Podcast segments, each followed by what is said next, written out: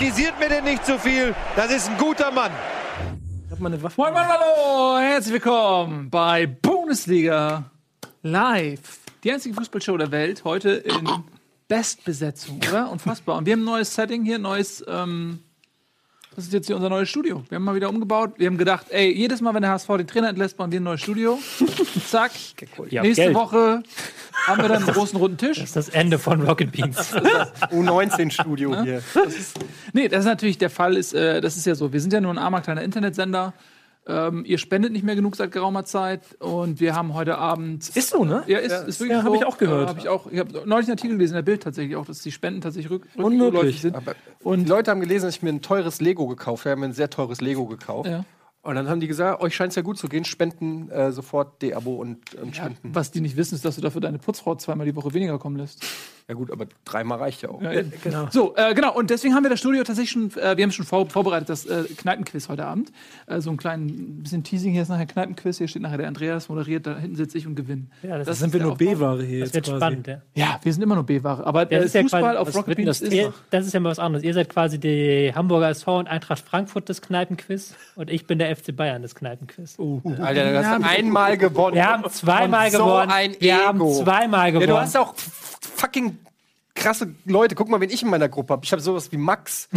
Warst du da schon mal dabei? nee. Warum, Also- warum werden wir eigentlich nie zu sowas Weiß ich eingeladen? nicht. so ihr könnt heute mitmachen. Ja, immer Ja, nee, ich, ich Also- muss weg. ja, heute da? Unser Team hat ein wochenlanges Casting. Ja, jetzt wollt ihr nicht, oder was? Ja, du kannst doch nicht. Ach, Tobias, wollen wir ganz kurz über deine Fähigkeiten zu verlieren diskutieren. Das wird ja heute noch häufiger auch Thema sein. Wir reden nachher noch über Communio. Aber dass du dich einfach mit, dem, mit der Feder des Sieges schmückst, die dir weder moralisch noch punktetechnisch zusteht, finde ich sehr bedenklich. Das hätte ich von dir ich nicht nicht erwartet. bedenklich. Das erste Aber ich- Mal waren der, der, was war der größte Beschiss seit dieser griechischen Geschichte am Wochenende, mit der, wo der Präsident mit der Waffe rauf. Da reden wir gleich. es war ein Tor. Aber, aber ich, ich war lade euch Tor. gerne mal nach München ein äh, zum ähm, Fußballquiz, zum Fußballquiz Ja. im Stadion an der Schleißheimer Straße. Da könnt ihr euer, euer Fußballfachwissen ich mal dabei. unter Beweis stellen und ihr werdet nach dem ersten Bogen feststellen, scheiße, ich habe keine Ahnung. Wenn die Antwort nicht Anthony Yeboah lautet, will ich ähm, Ganz kurz, ich möchte, bevor wir in die Themen einsteigen, ganz kurz Danke sagen. Und zwar an die Reisende Bohne, äh, ein Twitter-Account, den ihr sowieso folgen sollt. Äh, ein äh, Mensch, den wir nicht näher kennen, der aber offensichtlich ähm, die Welt bereist zu Sportevents aller Art. Er scheint in der TV-Produktion in zu der arbeiten. TV-Produktion Ja. zu arbeiten und tatsächlich ähm, immer wieder eine kleine Plüschbohne hält, wo er auch ist. Warum nehme ich diesen Schal?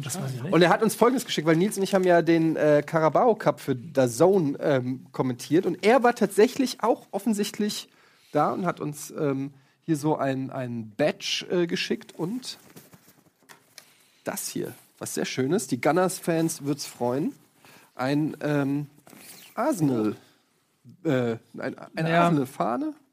Ich weiß nicht, ob sie sich darauf freuen, dass, dass, äh, dass die schmerzhafte Niederlage hier auch dann noch quasi rot auf weiß, weiß auf rot. Wir müssen noch das äh, Ergebnis dazu schreiben. ja, äh, zu sehen ist. Aber äh, ja, vielen Dank. Und wir wissen immer noch nicht, wer er ist, weil er schreibt Er äh, tatsächlich auch als äh, auf dem Briefschreiber ab, abreisende Bohne steht da auf dem Er sagt, Er, er hat sich tatsächlich auch zu uns ja noch gar nicht irgendwie gezeigt, selbst in DMs oder so. Auch Ich weiß, dass er nicht bei, ist ich hab ihn er- nämlich, er hat mir privat auch neulich geschrieben, weil er was wissen wollte, ähm, weil er gerade bei den Brooklyn Nets ist. Ja. Und ähm, da hat er mir dann geschrieben und da habe ich gesagt, jetzt mal hier im Privatmessage-Bereich. Wer bist Twitter, du? Gesagt, jetzt mal ehrlich, komm mal, jetzt sag mal, bist bei der Zone oder was? Und er- Und er so, no comment. Also er ist, er, er, er rückt nicht raus. Aber ist ja auch egal. Ist geil, dass wir unser Mann bei jedem großen Sportevent am Start. Vielen Also da wo, da, wo er hinkommt, ähm, kommst du nur als TV-Produktionsteam-Mitglied hin. Und auch höherrangig, weil der ist ja, Ja. teilweise in Wembley am Mittelpunkt und so. Also da lassen die ja auch nicht jeden drauf. Ne? Richtig, ja. Ja, wir haben, äh, wir haben auch Leute, ausschließlich Leute mit Einfluss. Ähm, Welches ist Wayne Rooney? es könnte Wayne Rooney sein. Oder es ist der Präsident von Park äh, Saloniki, denn der kommt auch überall hin, auch auf den Mittelkreis, zumindest seines eigenen Stadions. Ähm, es könnte daran liegen, dass er zum einen bewaffnet ist und zum anderen auch eine Entourage hat, die ihm den Weg freischiebt. Ähm, ich weiß nicht, ob ihr es mitbekommen habt am Wochenende, ist fantastisch, bei ähm, PAOK gegen Athen. 0 zu 0, in der äh, letzten Minute schießt ähm, Saloniki ein Tor, wird aberkannt vom Schiedsrichter, daraufhin läuft der Präsident von Saloniki mit einer Waffe am Gürtel aufs Spielfeld. Ähm, hinterher hat er gesagt, er wollte niemanden töten. das glauben wir ihm jetzt mal. Aber, ähm, und er wurde jetzt auch nicht wirklich direkt abgeführt, sondern er, er hat sich, er hat die Zeit durchaus auch noch äh, bekommen. Äh, da sehen wir auch ein Bild. Vielen Dank, liebe Regie. um äh, seinen Standpunkt klarzumachen. Denn zwei Stunden, der Schiedsrichter hatte das Spiel dann abgebrochen, zwei Stunden nach Hast du Abbruch gesagt, dieses dass Spiels. er das Tor nicht gegeben hat? Er hat das Tor nicht gegeben, genau, das war der Grund, weshalb der Präsident da Dann aufs mussten, Spielfeld gestürmt ist. Zwei Stunden nach Spielabbruch ähm, verkündet der Schiedsrichter, nachdem der Präsident bei ihm in der Kabine war, äh, das Tor zählt jetzt doch. Lediglich die Athen-Spieler haben sich dann geweigert, zurück aufs Spielfeld zu gehen, um die verbleibenden Minuten noch auszuspielen. Äh, und daraufhin ist was passiert? Ja, jetzt hat erstmal äh, der Sportminister in Absprache mit Cyprias, dem, wie heißt der? Premierminister von Griechenland. genau den Spielbetrieb, ich glaube, der ersten beiden Ligen, wenn ich das richtig gesehen habe, ausgesetzt. Ja. Die spielen jetzt erstmal nicht mehr Fußball. Zitat, so, ihr müsst jetzt erstmal untereinander eine Einigung finden, wie ihr die Saison weiterführen wollt. Vorher passiert hier gar nichts mehr. Und es ist ja auch nur, das ist ja auch nur der letzte Schritt, weil vor drei, was vor drei Wochen, glaub, drei Wochen, glaub, ja. drei Wochen ähm, im Spiel gegen, das weiß ich jetzt nicht, Ich glaube, es war damals Panathinaikos Athen, diesmal war es AEK Athen. hat der Gästetrainer einen Gegenstand, du hast gesagt Kassenrolle, ich habe nur Gegenstand an den Kopf bekommen. Und das Spiel wurde mit 0 zu 3 aus Saloniki-Sicht gewertet und daraufhin sind 30, zwei Dutzend Ultras, Hooligans, was auch immer, ähm, auf jeden Fall aktive Fanszene, wie auch immer aktiv, haben sie ein, ein Fernsehstudio gestürmt, als würden die da jetzt reinkommen und dann würden sie dich zwingen, ein, ein Protestschreiben vorzulesen. Das hat der Moderator dann auch mehr oder weniger bereitwillig das getan. F FC ISIS? Und, ähm, Aber man muss ja, und dann haben sie das Studio wieder verlassen. Aber man muss dazu sagen, der Verband hatte für das Spiel auch noch, ich glaube, zwei Spiele oder ein Spiel Platzsperre für PAOK ausgeschrieben und Punktabzug. Das ist alles wieder zurückgenommen worden. Ähm, deswegen sind sie dann auch angetreten im Meisterschaftsspiel gegen AEK Athen. Und wenn man dann halt wieder vom Verband und den Vereinen aus der Hauptstadt so in die Ecke getrieben wird, dann muss man auch irgendwann mal Du durch. sagst das, weil du ja durchaus auch ein bisschen ähm, Informationen hast von. Also sagen wir so, ich, ich habe ich hab aus, aus Hip-Hop-Kreisen früher mit äh, Jungs zu tun gehabt, die alle sehr große PAOK-Sympathisanten waren, um es vorsichtig zu formulieren. Ich habe auch meine Abneigung gegen die Jungs aus der Hauptstadt in Griechenland. Ich bin auf der Seite. Man muss die Dinge halt auch einfach mal beim Namen Aber nennen. findet ihr das so ungewöhnlich? Also könntet ihr euch nicht, Was, dass ein Präsident mit einer Waffe also jetzt wirklich, Das ist wie Eintracht nicht- Frankfurt in den Könnt ihr euch 90ern. nicht vorstellen, das weiß ich nicht, der Schmatke auch mit der Machete aufs Feld rennt? Also ich finde, es ist nicht so weit hergeholt. Ich finde es ich find's durchaus auch gerade die heutigen jungen Laptop-Trainer neigen zu Waffenbesitz und Gewalt. Aber das, was, der, was Hoffmann beim HSV gerade macht, das ist ein bisschen wie mit der Machete. Ja, die haben Grabsteine schon mal hinge Ja. Hat er die da eigentlich aufgestellt, die Kreuze? diesen Wer? Bruchhagen Hoffmann? dahingestellt? Ja, der hat die selbst hingestellt. Ja, ja, genau. Der hat die da selbst hingestellt. Ähm, ja, Bei der also ich finde find das insofern einen ganz guten Auftakt, diese Geschichte so zu zählen, weil wir äh, erzählen, weil wir können sie direkt ähm, umleiten in ähm, ein weiteres aktuelles Thema, bevor wir dann auch zur Spieltagsanalyse kommen.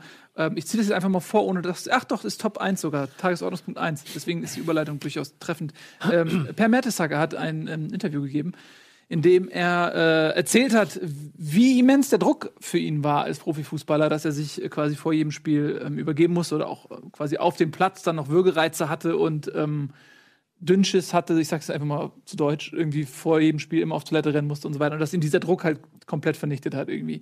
Und äh, das ist ein sehr emotionales, ein sehr, sehr ehrliches äh, Interview, was er gegeben hat. Und ähm, wenn man jetzt vielleicht Spieler von Saloniki ist, dann, dann kennt man den Druck vielleicht sogar noch, ähm, noch auf lebensbedrohlichere Art und Weise als vielleicht Per Mertesacker. Aber es war trotzdem ein sehr, sehr bemerkenswertes Interview. Wie, wie habt ihr das denn wahrgenommen?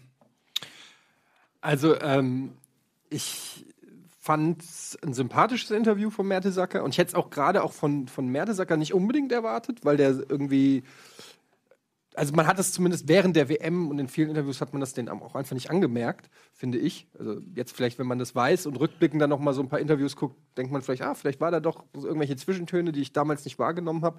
Ähm, ich fand es jetzt nicht so mega überraschend, dass das jetzt so hohe Wellen schlägt, auch aufgrund der Reaktion der Sky-Experten Matthäus und, und Co.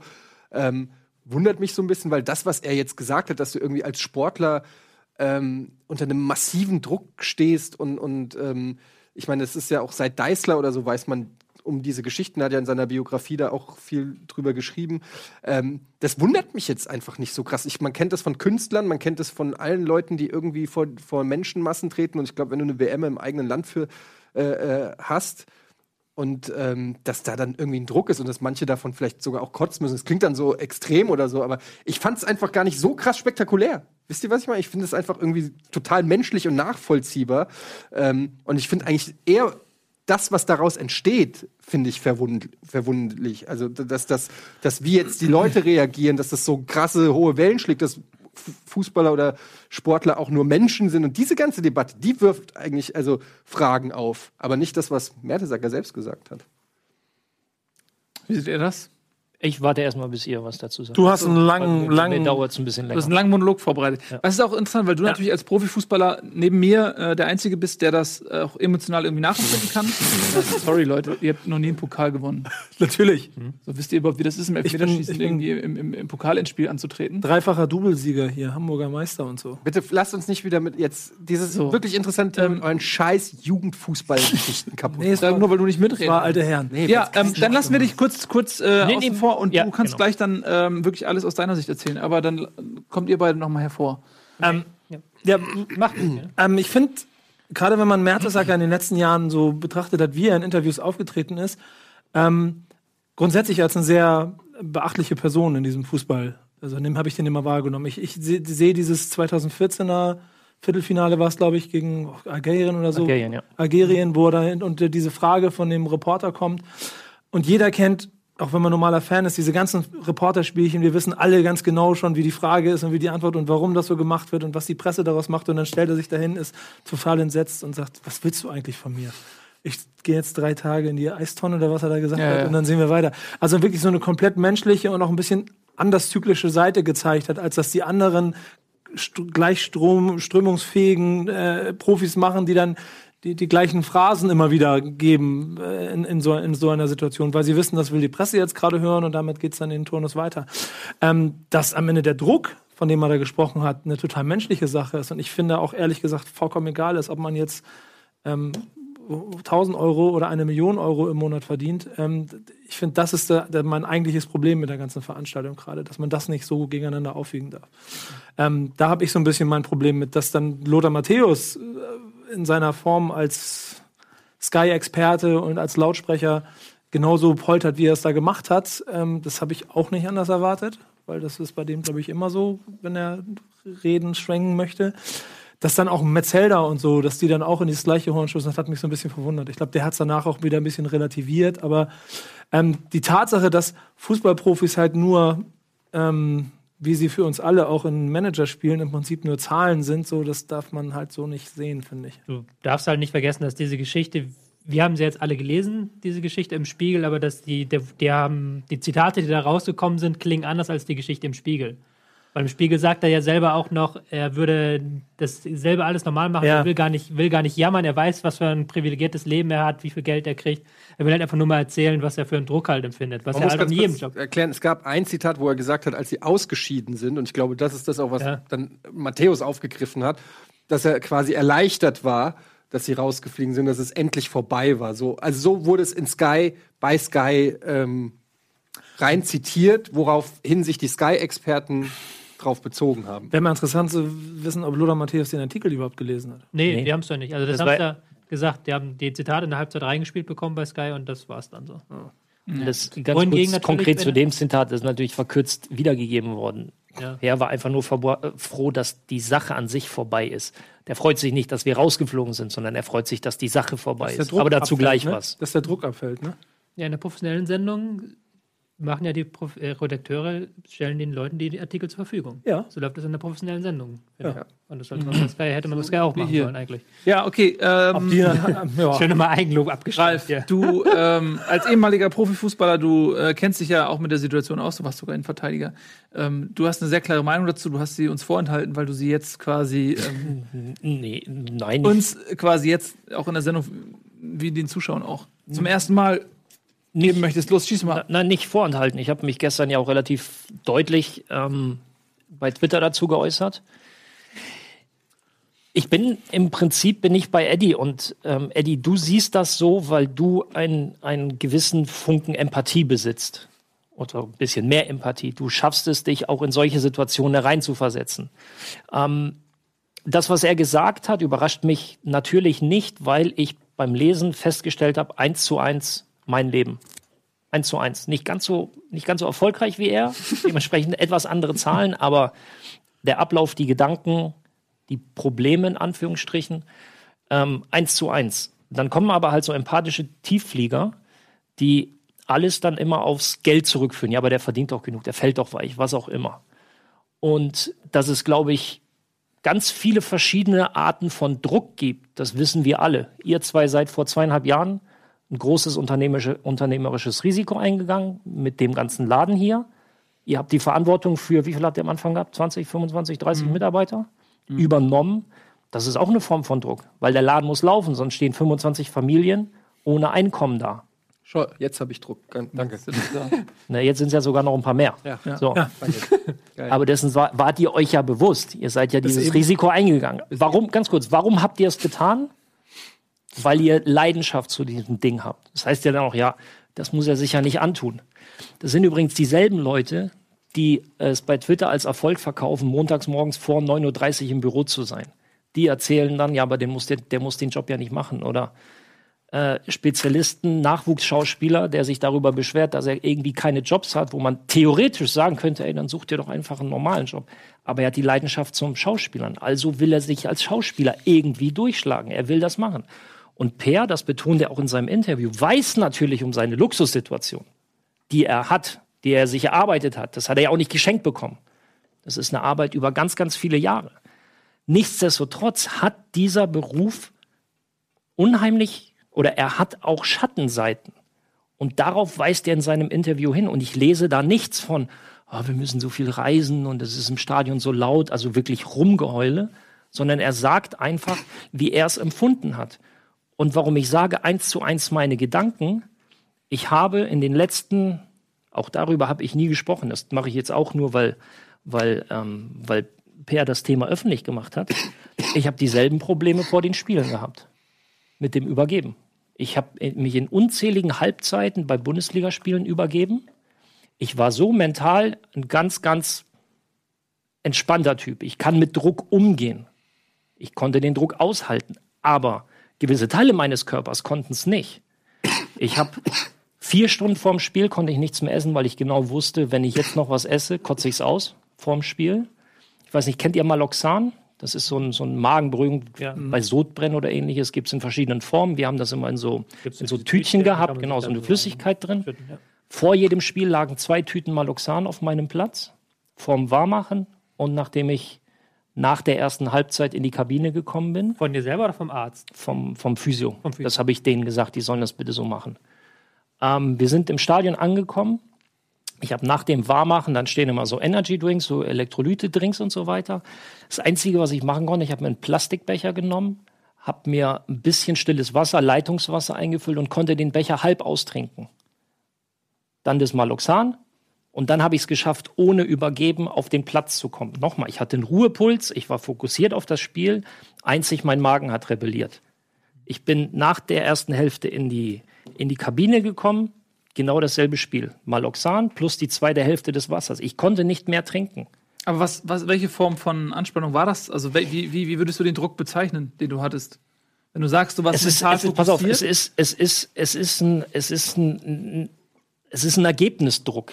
Du, du, in, in, in, auf dem Niveau, ich habe nicht das Niveau erreicht, das ich habe nicht Champions League gespielt. Ich habe nur erste und zweite Bundesliga gespielt, vermehrt zweite Bundesliga. Nichtsdestotrotz, kleines Beispiel, ähm, als ich nach Ingolstadt gewechselt bin, hat mir die sportliche Führung damals relativ deutlich klar gemacht und damit musst du leben. Das gehört zu dem Job dazu. Ich bin im Winter hin, wir hatten 14 Punkte. Ähm, es lief defensiv nicht so wirklich und sie haben mir klar gemacht, Ralf, pass auf, wir holen dich, du hast Erfahrung, du bist dafür verantwortlich, dass der Laden hinten dicht ist.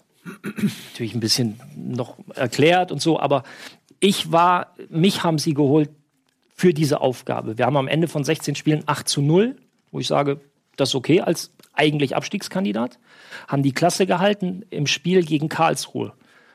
Und ich erinnere mich noch wirklich, als wäre es letzte Woche gewesen. Wir haben das Spiel, ich weiß nicht mehr, wie wir es gewonnen haben, aber in dem Moment des Schlusspfiffs war für uns klar, okay, Klassenerhalt gesichert. Und anstatt mich zu freuen, bin ich innerlich zusammengebrochen. Ich habe m, das Übliche im Kreis, abklatschen und alles, bin in die Kabine gegangen. Und in Ingolstadt hast du die Kabine und dann hast du so einen relativ langen Gang und dann sind so links und rechts nochmal zusätzliche Räume. Da war auch so ein, so ein Abstellraum. Ich habe mich in den Raum reingesetzt und habe 45 Minuten, ich glaube, nur die Wand angestarrt. bis irgendwann mal eine SMS von, von den Mitspielern kam, wo bist du? Weil ich in, in, in Stollenschuhe, Hose, Trikot habe ich mich einfach reingesetzt, weil in dem Moment so viel Druck abgefallen ist, der sich über Wochen und Monate aufgebaut hat. Du musst diesen Klassen, da hängt ja viel dran an so einem, an so einem Klassenerhalt. Da hängen ja auch Arbeitsplätze dran. Dein eigener, ich hatte nur einen Vertrag für die zweite Liga, plus viel auf der Geschäftsstelle, weil von der zweiten in die dritte Liga ist finanziell sind wahnsinnige Einbußen. Und, und mit dem Wissen, dass du geholt worden bist, natürlich kann ich das nicht alleine machen, aber als zentrale Figur trägst du das Ganze mit. Ich war schon ein erfahrener Spieler, hatte schon ne, all die Sachen, die dann zum Tragen kommen. Du machst dir auch selbst einen Druck. Du willst das ja auch alles Das ist eine. Erwartungshaltung, ja. Von außen und an dich selber war das für mich der Moment, dass ich mich nicht drüber freuen konnte. Klar habe ich, ich war erleichtert, aber im wahrsten Sinne des Wortes erleichtert, weil mit dem Schlusspfiff alles abgefallen ist und ich nicht mehr in der Lage war, mich über irgendwas zu freuen. Was ich, Ich würdest du sagen, dass es vielen so ging? Ja, ja. Also, ähm, und da kommen wir dann wieder zu dem Punkt, ja, aber warum machen die das und, und ähm, beeinflusst die das? Nein, das ist ja die, das ist ja der Unterschied. Das können die Jungs auf dem Niveau. Behaupte einfach mal, un, all die, die jetzt so die Klappe aufreißen, Jammerlappen und so weiter, wenn die ein blaues Trikot anhaben und in Dortmund im Tunnel stehen und wissen, wir gehen jetzt raus und werden von 80.000 ausgepfiffen, da läuft flüssig aus der Hose. Aber ich finde, Da hat auch ganz kurz, da hat auch jeder Spieler hat da Respekt vor. Aber wir lernen damit umzugehen. Ich glaube, das ist ein ganz wichtiger Punkt, weil ähm, das auch, was Mertesacker gesagt hat, ist ja die, diese, was weiß ich, diesen Respekt zu haben, diesen Erfolgsdruck zu haben, ähm, der auch körperliche Nebenwirkungen offensichtlich mit, mit sich gebracht hat, aber trotzdem die Leistung abzuliefern. Das ist, glaube ich, äh, ein ganz entscheidender Punkt, weil er, er ist ja nicht rausgegangen und hat dann versagt oder hat schlecht Nein, gespielt oder, er hat oder, immer- oder, oder hat, wollte den Ball nicht haben, sondern er sagt, er ist ja trotzdem, und das ist ja stellvertretend für viele, ähm, die, die, die gehen raus und die liefern ja dann ab. Ob sie dann gutes oder ein schlechtes Spiel machen, sei jetzt mal dahingestellt. Aber äh, ist ja nicht so, dass er gesagt hat, ich konnte das nicht mehr und bin, habe mich zu Hause, äh, habe gesagt, Cheftrainer, wechsel mich nicht ein. Sondern er sagt ja nur, was in ihm vorgeht. Und da, da- darum, darum geht's bei, also äh, kurz vielleicht als Disclaimer nicht, dass es heißt, der, der, der, der verteidigt ihn nur. Ähm, wir kennen uns, wir sind lose befreundet, wir sehen uns, wenn ich in London bin. Also das so mal als nur als Hintergrund nicht, dass es, dass das hier so ein Fanboy-Getue ist. Das ist natürlich auch eine persönliche Beziehung, aber weil ich es auch nachempfinde. Und ich weiß auch, dass jeder da draußen hat seinen Druck. Ihr habt euren Druck. Du musst deine Familie ernähren. Du für deine, für deine Hip-Hop-Jungs. Und das hat jeder. Aber es ist- Aber pass auf, Per, per hebt sich ja nicht über irgendjemanden ab. Per spricht einfach nur über seine Situation. Und das hat nichts mit Geld zu tun. Und ich fange jetzt nicht an mit Amy Winehouse und mit äh, Enke und und und, die, die alle an, an irgendwelchen Dingen kaputt gegangen sind oder sich in Drogen geflüchtet haben oder Alkohol zum, zum Ablenken. Du kommst aus dem Musikbusiness. Dir muss ich das nicht erzählen. Ähm, hier geht's nicht um Vergleiche, sondern hier geht's darum, dass Per Mertesacker gefragt wurde und Per Mertesacker offene und ehrliche Antworten gegeben hat und wird davon, dafür von empathischen Tieffliegern auf einem Niveau angegangen, wo ich mir sage, Leute, was stimmt mit euch nicht? Ja, aber das ist, äh, führt natürlich nicht dazu, dass sich Leute äh, ermutigt fühlen, es ihm gleich zu tun. Und letztendlich ist genau dieser Vergleich, den du auch anbringst, glaube ich, auch so der Denkfehler in der Geschichte. Du kannst ja nicht, ähm, wenn jemand so einer Situation ausgesetzt ist, dann ähm, das quasi kompensieren wollen mit Annehmlichkeiten, die sein Leben für ihn bereithalten. Du kannst ja nicht jemandem sagen, der an diesem Druck irgendwie zugrunde geht, ja, aber du hast so und so viel Geld, weil das eben dann in dem Fall vielleicht äh, nicht unbedingt der finanzielle Druck ist, sondern irgendeine andere Form von Druck. Aber dass dieser Druck existiert, das äh, kann man jemandem ja nicht absprechen. Und wenn man dann äh, von sich selbst behauptet, ey, ich bin so mega stark, irgendwie, ich, äh, mir würde das nichts ausmachen und ich erwarte von dir, dass das bei dir auch so ist. Das ist ja einfach mega albern. Mal abgesehen davon, dass es ja auch viele Leute sagen, die nie in dieser Situation sein werden oder,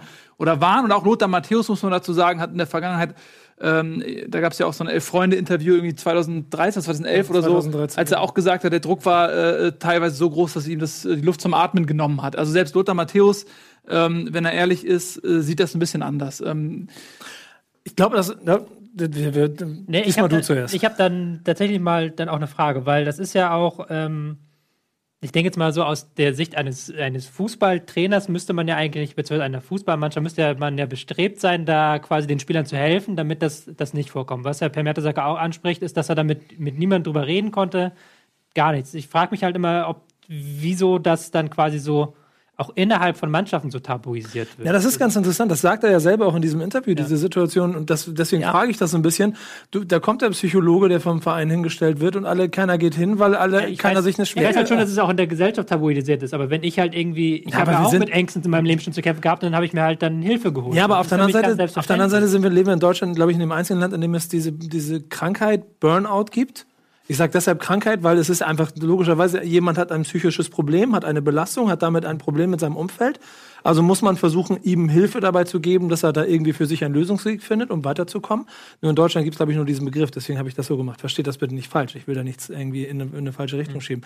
Nur die Tatsache, dass, dass es einfach dieses Problem gibt, aber es auf der einen Seite bei einem, keine Ahnung, Arbeiter um die Ecke kein Problem ist, ja, dann schicken wir dich einfach sechs Wochen nach Hause, dann sorgst du dafür, dass du irgendwie wieder besser gerade ausgehst. Aber Im bei je- Optimalfall ja, funktioniert genau. das so. Ja, genau. Aber bei einem Profi, das ja alles überhaupt gar kein Thema ist, weil er sich nicht so anstellen soll. Das finde ich das beziehungsweise man redet ja gar nicht darüber, wenn ich per Mertesacker richtig verstanden habe. Nein, Das ist ja also quasi, du willst ja quasi stark sein. gibt mittlerweile, ja, ja, das spielt natürlich auch eine Rolle. Du bist als, als erfahrener Spieler, der Per ja dann relativ schnell auch war, als großer Spieler, nicht nur körperlich, hast du auch eine gewisse Verantwortung. Und wenn du da stehst als 27, 28, 29-Jähriger und sagst dem 19-Jährigen, Alter, ich hab Schiss, was denkt er denn?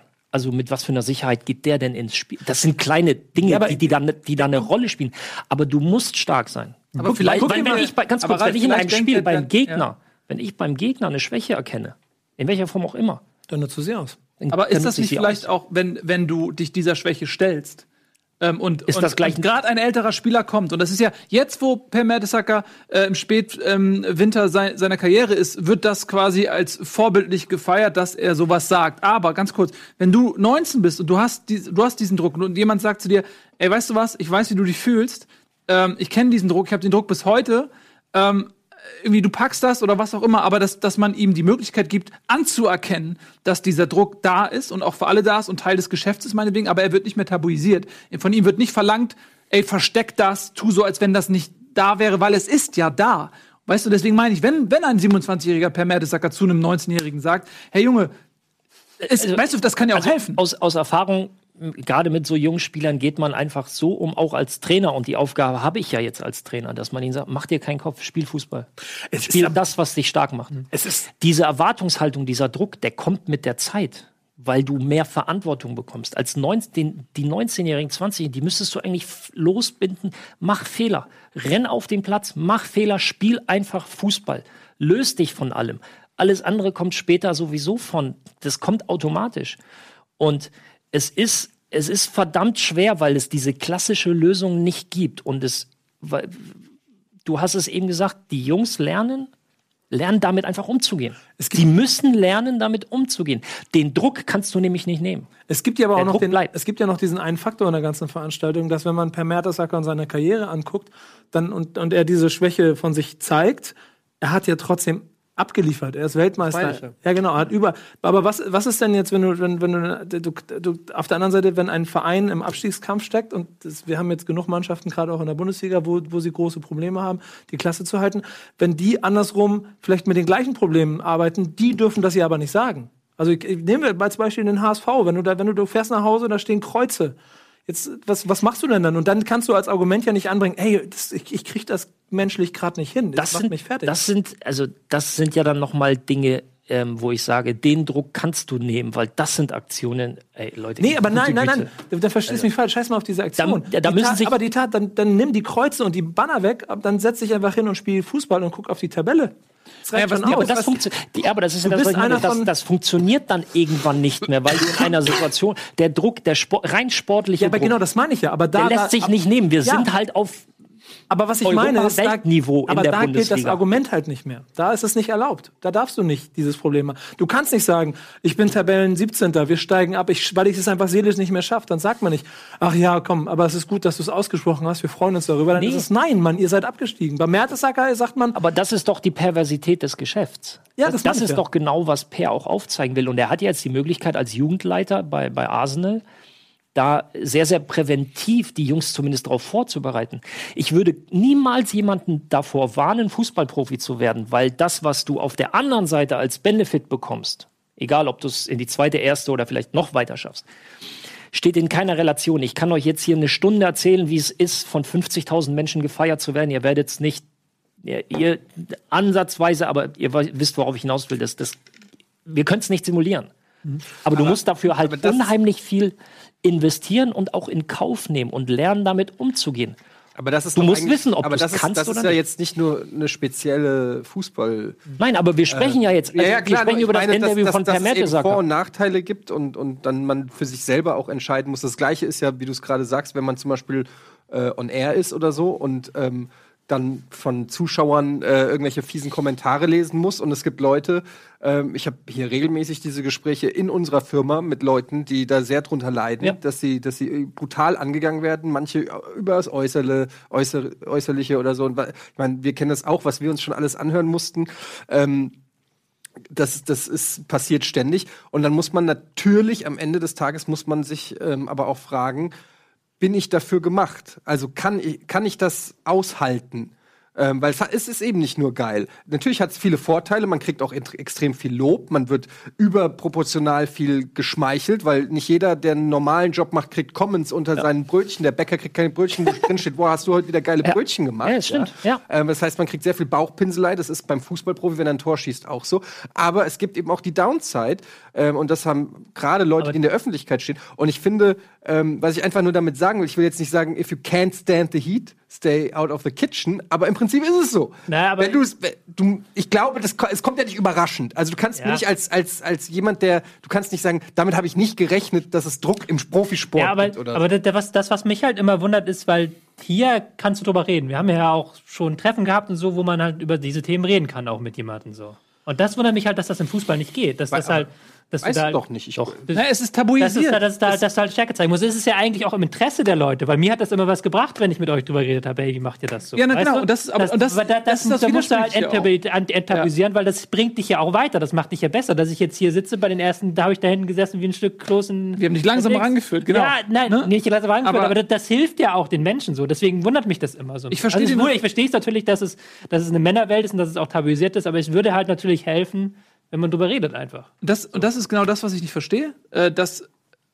das ist real existent. Egal wo, jeder hat Druck. Ich habe gerade im Chat jemand, hat jemand geschrieben, ja, ein Altenpfleger hat auch Druck und hat einen miserablen Lohn. Und das ist genau dieser Impuls, dass man dem immer irgendwas entgegensetzen möchte. Wenn jemand Schwäche offenbart, ist der Impuls, Genau. Das ist halt dir so steht so diese Schwäche nicht zu, weil du äh, an den und den Punkten Privilegien hast und andere Leute haben diese Privilegien nicht. Und ich finde, das ist, das ist eine Rechnung, die eben nicht aufgeht. Wenn ein Mensch Druck hat oder leidet, seelisch oder körperlich, kannst du dem nicht rational erklären wollen, weshalb dieser, dieses Leiden nicht angemessen ist und danach geht es demjenigen besser. Das funktioniert einfach nicht. Das ist genauso, als wenn du jemanden mit Depressionen irgendwie versuchst, rational zu kommen und ihm zu erzählen, äh, wes weshalb er nicht depressiv sein braucht. Das ist totaler Quatsch. Das funktioniert halt nicht. Ja, da, deswegen, du hast ja auch recht, es gibt bestimmt da auch Leute, wo man sagen muss, tut mir leid, du bist nicht gemacht dafür. Also der, der Druck macht dich so weit fertig, dass es vielleicht besser auch für dein Seelenheil ist, wenn du was anderes machst. Sebastian Sebastian Deißler hat sich Ja, zurückgezogen. genau. Die, da- das, da gibt's auch. Aber es gibt halt auch ganz viele Leute, die irgendwo dazwischen sind, die halt nicht die jetzt die Rampensäule sind, die, denen das nichts den, ausmacht. den weil durch die, Hilfe der Weg durch Hilfe, leichter Genau, der durch gemacht Hilfe der Weg leichter gemacht werden könnte. Und da geht auch jeder anders mit um. Ich habe Mitspieler gehabt, die haben, die haben zwei oder zwei bis drei Stunden vorm Spiel zwei Liter Kaffee getrunken.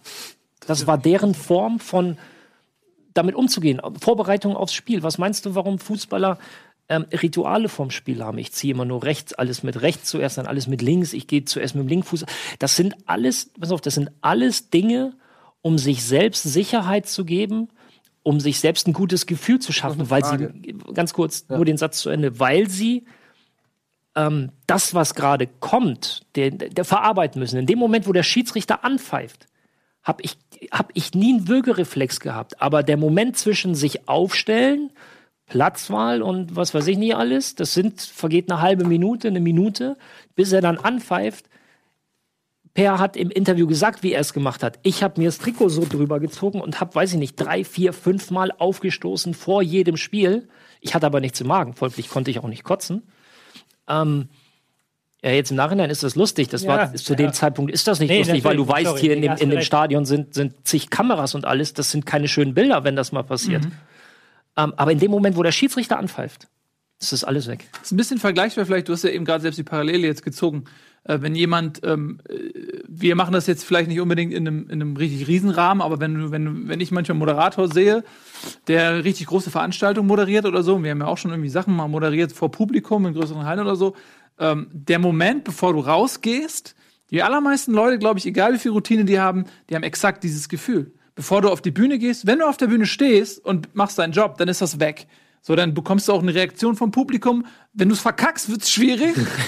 Das ist dann sowas, wenn du zwei Eigentore schießt, wird's auch für dich schwierig. So. Aber in dem Moment, wenn, wenn du merkst, okay, du machst deinen Job vernünftig und es kommt was vom Publikum zurück, dann hast du ein positives Gefühl. Aber bevor du rausgehst und so weiter, die meisten Leute, die ich kenne, sagen, sie, sie sind mega angespannt. Ähm, und ich habe selten von Leuten gehört, die sagen, oh, ich gehe da raus, das ist gar kein Problem für mich, sondern bevor und das ist, glaube ich, eine ähnliche Form von ähnliche Ja, Form von ja, Druck und auch. dann kommt das Argument, wollt- ja, aber der muss das ja nicht machen. Ja, aber kurz, dafür ja, klar. brennt man ja. Aber äh, die, das ist ja, eh- egal. Ähm, die Frage, die, die ich mir stelle, weil wenn es wirklich so ist, dass es nicht stattfindet, dieser Dialog in der Kabine, ob das was damit zu tun hängt, äh, ob das damit zu tun hängt, zu, zu tun hat, sorry, noch leicht Fieber, ähm, dass, dass da auch ein gewisser Konkurrenzdruck herrscht, dass man seinen mit, also bei, bei uns jetzt hier ist es, ich will, dass der Tobi gut drauf ist, so dann profitiere ich davon. Könntest du jetzt sagen, bei einer Mannschaft theoretisch auch, aber man, man kämpft ja einerseits, das ist ja eine ganz komische Konstellation bei Fußballmannschaften, äh, einerseits miteinander, auf der anderen Seite Gerade wenn es die gleiche Position ist oder so, profitierst du auch von der Schwäche des anderen, ja?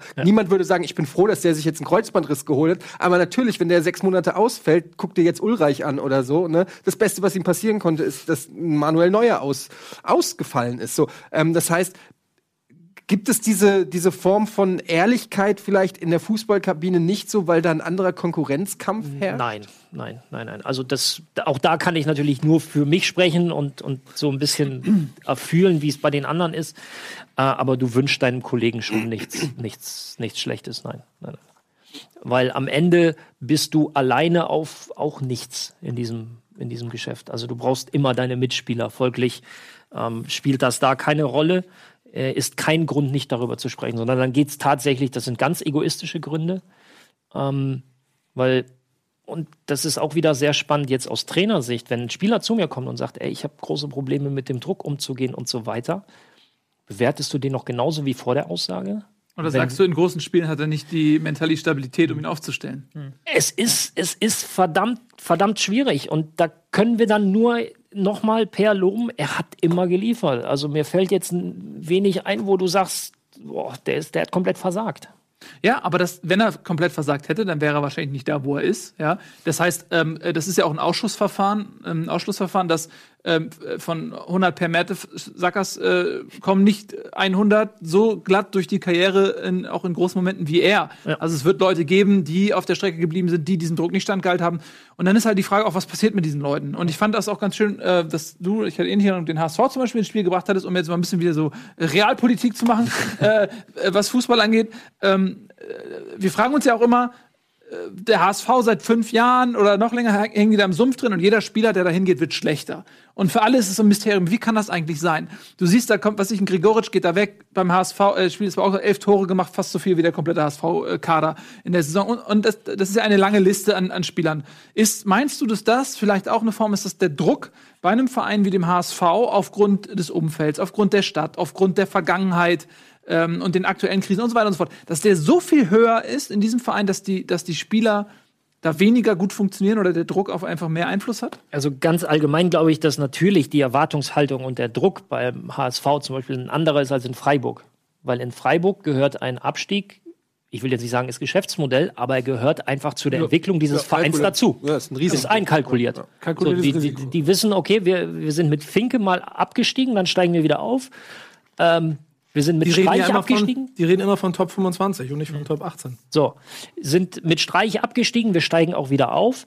Und das Anspruchsdenken beim HSV ist ein anderes. Äh, die, die Gründe für das, was die letzten Jahre passiert, sehe ich aber trotzdem in einer ganz anderen, in, in ganz anderen, äh, ähm, in einer anderen Problematik. Ähm, aber ja, der Druck ist natürlich ein anderer, auch wenn du zu Bayern wechselst. Du weißt, du musst Meister werden. Nach Möglichkeit ins Champions League Finale und Pokal musst du sowieso gewinnen. Das ist dann halt, ja, Anderer Druck. Top Aber es ist of ein league. Erfolgsdruck.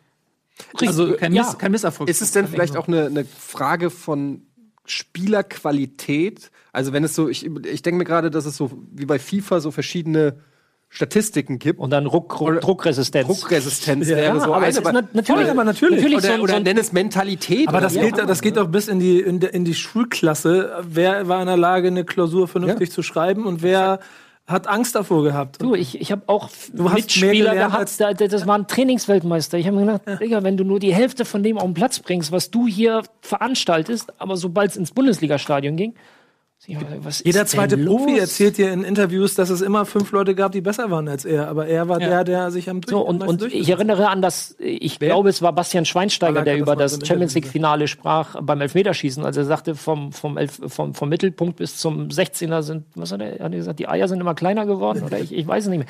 Es ist natürlich so ein Champions League-Finale, so ein Elfmeter im Champions League-Finale oder ein WM-Halbfinale, Finale.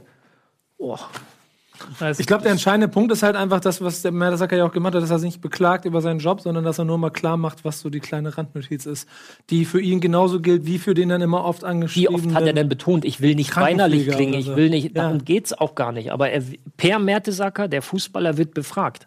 So, und d- Punkt. Also allein Ohne diese Ver- Diskussion, die es jetzt hier und woanders äh, schon dadurch entstanden ist, zeigt schon, dass es wichtig war und dass es cool ist, dass darüber gesprochen wird, ähm, weil man lernt, man einfach, man setzt sich mit dem Thema auseinander, mit dem man sich vorher so nicht auseinandergesetzt hat. Das alleine ist schon positiv. Ähm, Ganz interessant ist aber- gut. Entschuldigung, wenn ich, die- was ich dabei ganz interessant finde, was er, was er nämlich, bleibt bei mir, was er nämlich auch angesprochen hat, ist dann wieder die Tatsache, dass dann bei Enke und dem Selbstmord damals auch so viel Dramatik und wir müssen Dinge ändern. Und das hat er ja in diesem Interview auch gesagt. Und es ist einfach nichts passiert. Eine Woche später war schon wieder alles beim Gleichen. Die Gefahr besteht jetzt hier auch, dass jetzt wird eine Woche groß darüber gesprochen und dann wird wieder, ja, und entweder wird sich in die eine oder andere Richtung aufgeregt und in zwei Wochen ist es vollkommen egal. Und dann ist wieder Aber das wird ja Weltmeisterschaft. passieren. Das wird ja, ja genau. Und das finde ich aber so tragisch. Und da, das ist, bringt jetzt auch gar nichts noch einen Mehrwert. Aber ich habe immer ein Bild vor Augen, was Druck angeht und zu viel Druck auf Mannschaft. Könnt ihr euch erinnern an die Weltmeisterschaft in Brasilien und die brasilianische Nationalmannschaft? Bei jedem verdammten Gruppenspiel. Wie, wie viele Ja. Einwohner hat das Land? 300 Millionen? Du hast, ich, ich kann mich noch daran erinnern. Ich, ich gucke mir immer dann, ich freue mich drauf, gucke mir und dann sehe ich und die heulen alle vor, haben vor jedem Weißt du, was der geheult. Unterschied zur Heim-WM 2006 war? 2006 hat Philipp Lahm nach 15, 18 Minuten ein wunderschönes Tor geschossen, wo du wusstest, läuft. Es ist halt da auch unterschiedliche Typen, nicht? Und Brasilien hat sich richtig schwer. Haben die das erste Gruppenspiel nicht erst durch elf Meter ganz, oder ganz irgendwas spät. ganz Das- spät? aber das- oder aber das sind alles aber Nuancen das ist, dazu. Aber so kann der, gibt ja auch kurz, andere dieser, Fälle. der deutsche Druck damals, Ja. also, der hat die Jungs getragen. Philipp Lahm hat relativ früh ja diesen, ne, den nach innen schlenzern die lange Ecke in München. Aber ich Wunderschönes dir, Tor. Costa Rica 1 zu 0. Genau, Costa Rica. Armschlaufe. Und die Jungs sind getragen worden. Aber man muss sagen, in, in Deutschland hat sportlich niemand erwartet, dass die Weltmeister werden, weil Deutschland kam aus einer absoluten Ja, das gut, die wenn-. Wenn die in Nein, der aber- aber die in davor Brasilien- rausgeflogen wären, dann wäre aber ja auch. Ja, aber Es ist ja auch- also das ist ja jetzt die- die Details. sportliche Deswegen ja auch das Brasilien Polen-Ding, wo ja alles explodiert Es ist. geht, oder es geht mir Ja. halt um dieses, um dieses Gefühl zu sehen, ey, das sind einfach nur Menschen, die wollen, natürlich sind es die teure, bestbezahlte Fußballer, aber die haben da 300 Millionen Menschen auf dem Rücken und das hast du jedem angesehen und da kann man mir erzählen, was man will. Das hat so viel mit der Psyche gemacht, dass das Ja. Ergebnis ein 1 zu 7 Weil das gegen ist, ja wieder, Deutschland das ist ja wieder anders. Es gibt ja die Geschichten von Philipp Lahm, der, der sowas liebt angeblich. Wenn du mal drauf geachtet hast bei der WM, der stand da vor jedem Spiel im Tunnel, stand er mit so einem Grinsen. Weil der sich darauf gefreut hat einfach. Der hat sich halt einfach darauf gefreut, in Brasilien einzulaufen und das Spiel zu spielen. Weil das ist halt auch wieder so Typ, es ist ja wieder, dass ich Ja, auch als- sagen will, Mertesacker ist in ein Beispiel. Es gibt ja ganz viele verschiedene Typen da. Da muss man halt sehr individuell sehen. Und deswegen ist ja mein Appell, und das ist auch die Hoffnung vielleicht, dass wenn mit Typen wie Mertesacker dann in den Vereinen Ja. arbeiten, dass sie dann mehr auf den einzelnen Spieler eingehen und dann auch da Aber auch Nee, da nenne ich dir mal ein ganz konkretes, also ein Beispiel ohne Namen zu nennen, weil das ist nicht meine Aufgabe, darüber äh, oder so persönliche Dinge zu äußern. Es gibt Spieler, die haben immer wieder gesagt, Pfiffe des Gegners bauen sie auf. Mhm. Sie können damit gut umgehen. Deswegen wird man Torwart, glaube ich. ähm, hatte einen schweren sportlichen Rückschlag, eine ganz, ganz bittere Niederlage und war danach drei Jahre in psychologischer Behandlung. Nicht in sportpsychologischer, sondern in psychologischer Behandlung. Hat Bundesligaspieltage frei bekommen, hat irgendwas machen dürfen, musste nicht mitspielen. Und hat trotzdem immer gesagt, Pfiffe des Gegners bauen ihn auf oder spornen ihn an. Also, auch Also solche, solche Aussagen immer Ja, gut. Das Aber Mal- unabhängig davon glaube ich schon, dass es unterschiedliche Typen gibt und Ja, auch Leute einfach, natürlich, die natürlich. den Druck vielleicht in was Positives für sich umwandeln können oder den auch, den, den, den einfach nichts ausmacht. Glaube ich schon, dass es das gibt. letzt, Entschuldigung, aber letzte konkrete Frage an dich, Ralle. ja. Ähm, hast du die 19-Jährigen an die Hand genommen? Oder haben das deine 30-jährigen Kollegen gemacht? Habt ihr die 19-Jährigen an die Hand genommen in der Kabine, zweite Liga, erste Liga? Ähm, was wir tatsächlich gemacht haben, ähm, dass wir ihnen versucht haben, mitzugeben, dass sie befreit spielen sollen. Das, was Das du eben als ja. Trainer auch beschrieben hast, ne? Ähm, Aber richtig aber psychologisch, wie geht's dir? Nein, nein, nein, nein, nein. Also da achte ich jetzt als Trainer schon drauf. Das habe ich von, von einem meiner Ex-Trainer gelernt, der da sehr großen Wert drauf gelegt hat, der nicht so dieses Alibi, fühlt ihr euch gut, sondern wirklich wissen wollte, wie es uns geht. Ähm, und das versuche ich jetzt auch umzusetzen, weil das ist extrem wichtig. Und, und äh, Mertesacker hat ja gesagt, er hat jetzt die Möglichkeit, da als Jugendleiter bei Arsenal ähm, vieles anzustoßen. Ja, also ähm, unglaublich spannendes Thema, äh, aktuelles Thema. Vielen lieben Dank auf jeden Fall äh, wirklich. explizit dir, Ralf, dass du ähm, das so wirklich. erzählt hast. So offen, ehrlich und emotional und ähm, das weiß ich sehr zu schätzen. Ich hoffe, ihr wisst es auch sehr zu schätzen. Das ist nämlich nicht selbstverständlich.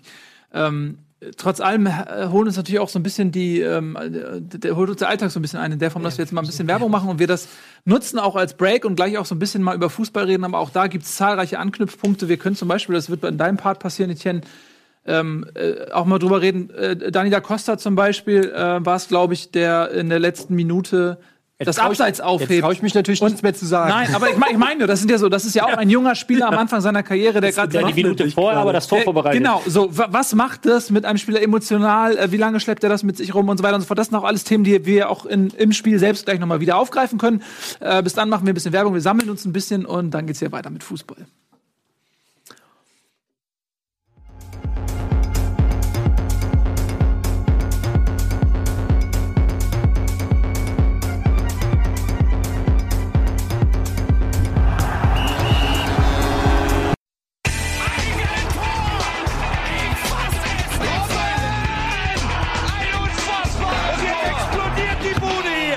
Kritisiert mir denn nicht zu viel. Das ist ein guter Mann.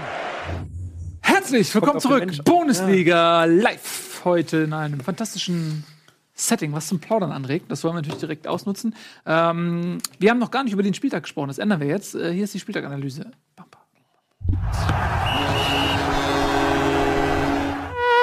Sehr schön. Und äh, wir haben Topspiele zur Auswahl gestellt. Tobias Escher als Chefredakteur dieser Sendung hat das zu verantworten. Der eine oder andere in dieser Runde äh, war schockstarre ob dieser Auswahl. ähm, ich will nicht Gelinde mehr verraten. gesagt. Aber ähm, Topspiele Nee, ich habe mir gedacht, mal Ja? andere, über die sind nicht so Ja, aufgeführt. Hannover gegen Augsburg. Ist das Hannover gegen Augsburg. Es war aber auch ein gutes Spiel eigentlich. War ein schönes Spiel. Hat äh, mir Freude gemacht, das Spiel zu gucken. Warum denn? Ähm, es war ein Spiel mit viel Auf und Ab. Es war so, dass die Auswärtsmannschaft Augsburg mit einer defensiven Formation angetreten ist und in der ersten Halbzeit sehr gutes Konterspiel gezeigt hat. Ähm, 1-0 in Führung gegangen ist, viel höher hätte führen können schon. Dann aus dem Nichts, Sané aus dem Hintergrund wie als Rahn müsste er schießen, hat den Ball reingejagt. Ähm, 1-1 aus dem Nichts und dann hat aber sofort ähm, Augsburg wieder aufgelegt. Und nach der Pause war es plötzlich ein komplett anderes Spiel, also komplett gewendet. Ähm, Augsburg stand nur noch hinten drin. Die Hannoveraner haben wirklich angelaufen, sind angelaufen, haben sich Chance um Chance erarbeitet und erst in der 89 Minute oder so kam dann der entscheidende Konter, der das Spiel entschieden hat. Für mich war das von Augsburg so, ähm, war das Euroleague oder wo sind sie damals eingezogen? Ja, das war so sehr einfach. Also es war jetzt nicht, nichts hochkompliziertes, aber unheimlich effektiv. Auch dann äh, in der zweiten Hälfte, ja, Hannover mit deutlich mehr Spielanteil. Ich weiß gar nicht, wie viel Prozent die hatten. Ähm, aber Augsburg hat das, ich sag mal, sehr gut umgesetzt und das Glück, das sie in der letzten Saison nicht hatten, hatten haben sie jetzt halt auch wieder. Was mich gewundert hat, war, dass Hannover ja in dieser Saison schon ziemlich viele sehr passable Spiele gemacht hat und auch immer sehr oft in der Lage war, zumindest ihren, ihren Spielstil dem Gegner ähm, aufzuzwingen und dadurch, glaube ich, dann in der Tabelle so wenig mit dem Abstieg zu tun hat. Mit Augsburg dann ja aber eine Mannschaft auf eigentlich ähnlicher Augenhöhe es aber geschafft hat, sie so auseinanderzunehmen. Und da war ich ein bisschen. Anscheinend sind sie sehr, sehr detailliert darauf vorbereitet worden. Also alle Offensichtlich, ja. Spieler im Interview, in den Interviews nach dem Spiel sagten, dass Hannover variabel und wir mussten uns darauf einstellen und äh, durch kurze Kommandos konnten wir dann immer entsprechend reagieren. Also die haben da unter der Woche oder haben Hannover sehr genau analysiert und den Jungs vieles äh, mit an die Hand gegeben. Also Ich habe da mal zwei spannende Analysen Aussagen. vorbereitet. Ich habe da mal zwei Analysen vorbereitet. Das ist genau das, dieses Variable, was sie gespielt haben. Ähm, Augsburg zu sehen in Weiß. Die haben sind so einer Mischformation gespielt, was sehr interessant war, weil Kedira hier zu sehen mit der 8 ähm, vor der Abwehr. Der ist immer wieder quasi in die Abwehr reingefallen, wenn sie gemerkt haben, okay, Hannover greift mit mehr Leuten an, wir brauchen hinten einen Mann mehr. Und dann hat man sich so aufgefüllt zu einem sehr kompakten 5-4-1. Ähm, also konnte man quasi, wenn man gemerkt hat, okay, wir müssen jetzt früh den Zugriff machen, dann ist Kedera ein bisschen weiter vorne geblieben. Dann hatte man hier äh, mit Kuh noch einen weiteren Spieler, der mit nach vorne gehen konnte. Da hat man dann früh Druck ausüben können, aber man konnte dann auch zurückfallen äh, im Laufe des Spiels. Das hat denen dann ganz gut getan, diese Variabilität, weil sie dann eben auch auf diese Variabilität reagieren konnten von ähm, Hannover. Jetzt mal eine Frage: Hannover ähm, ist in, einem, in, einer Ergebniskrise, ja, sehr gute Hinrunde gespielt. Mhm. Ähm, ist Hannover so ein bisschen entschlüsselt? Ist ja auch so oft, das kommt ja oft vor, Mannschaften überraschen mit irgendwas Neuem und dann dauert es ein bisschen und wenn man es raus hat, dann Hannover ist halt so ein bisschen ein Symptom der Bundesliga, nicht? Also die haben jetzt Augs in der Vorhinrunde waren sie der Aufsteiger, die halt sich immer taktisch an den Gegner anpassen konnten. Jetzt kommt Augsburg zu ihnen und sagt, okay, macht ihr erstmal so. Wir im Zweifelsfall 0-0 ist für uns kein schlimmes Ergebnis in Hannover, das nehmen wir gerne mit. Äh, wir spielen halt dann erstmal aus der Abwehr heraus. Und ich glaube, ich habe ja auch noch eine Szene, und da kannst du halt so richtig genau sehen, was so ein bisschen das Problem dieser gesamten Liga eigentlich ist. Das ist jetzt, es ist eine, wirkt jetzt erstmal, das ist eine, wirklich eine Szene aus dem Spiel, die ich eins zu eins so gemacht habe. Das ist jetzt keine Aufbauszene, das ist kein Abstoß, sondern Hannover hatte zu diesem Zeitpunkt schon eine Minute lang den Ball. Die haben ihn hinten drin gespielt und dann irgendwann zum Torwart zurück, der jetzt den Ball hat. Der Torwart spielt den Ball ins äh, defensive Mittelfeld. Der Spieler wird sofort von hinten angepresst und der spielt sofort wieder zurück zum Torwart. Ja.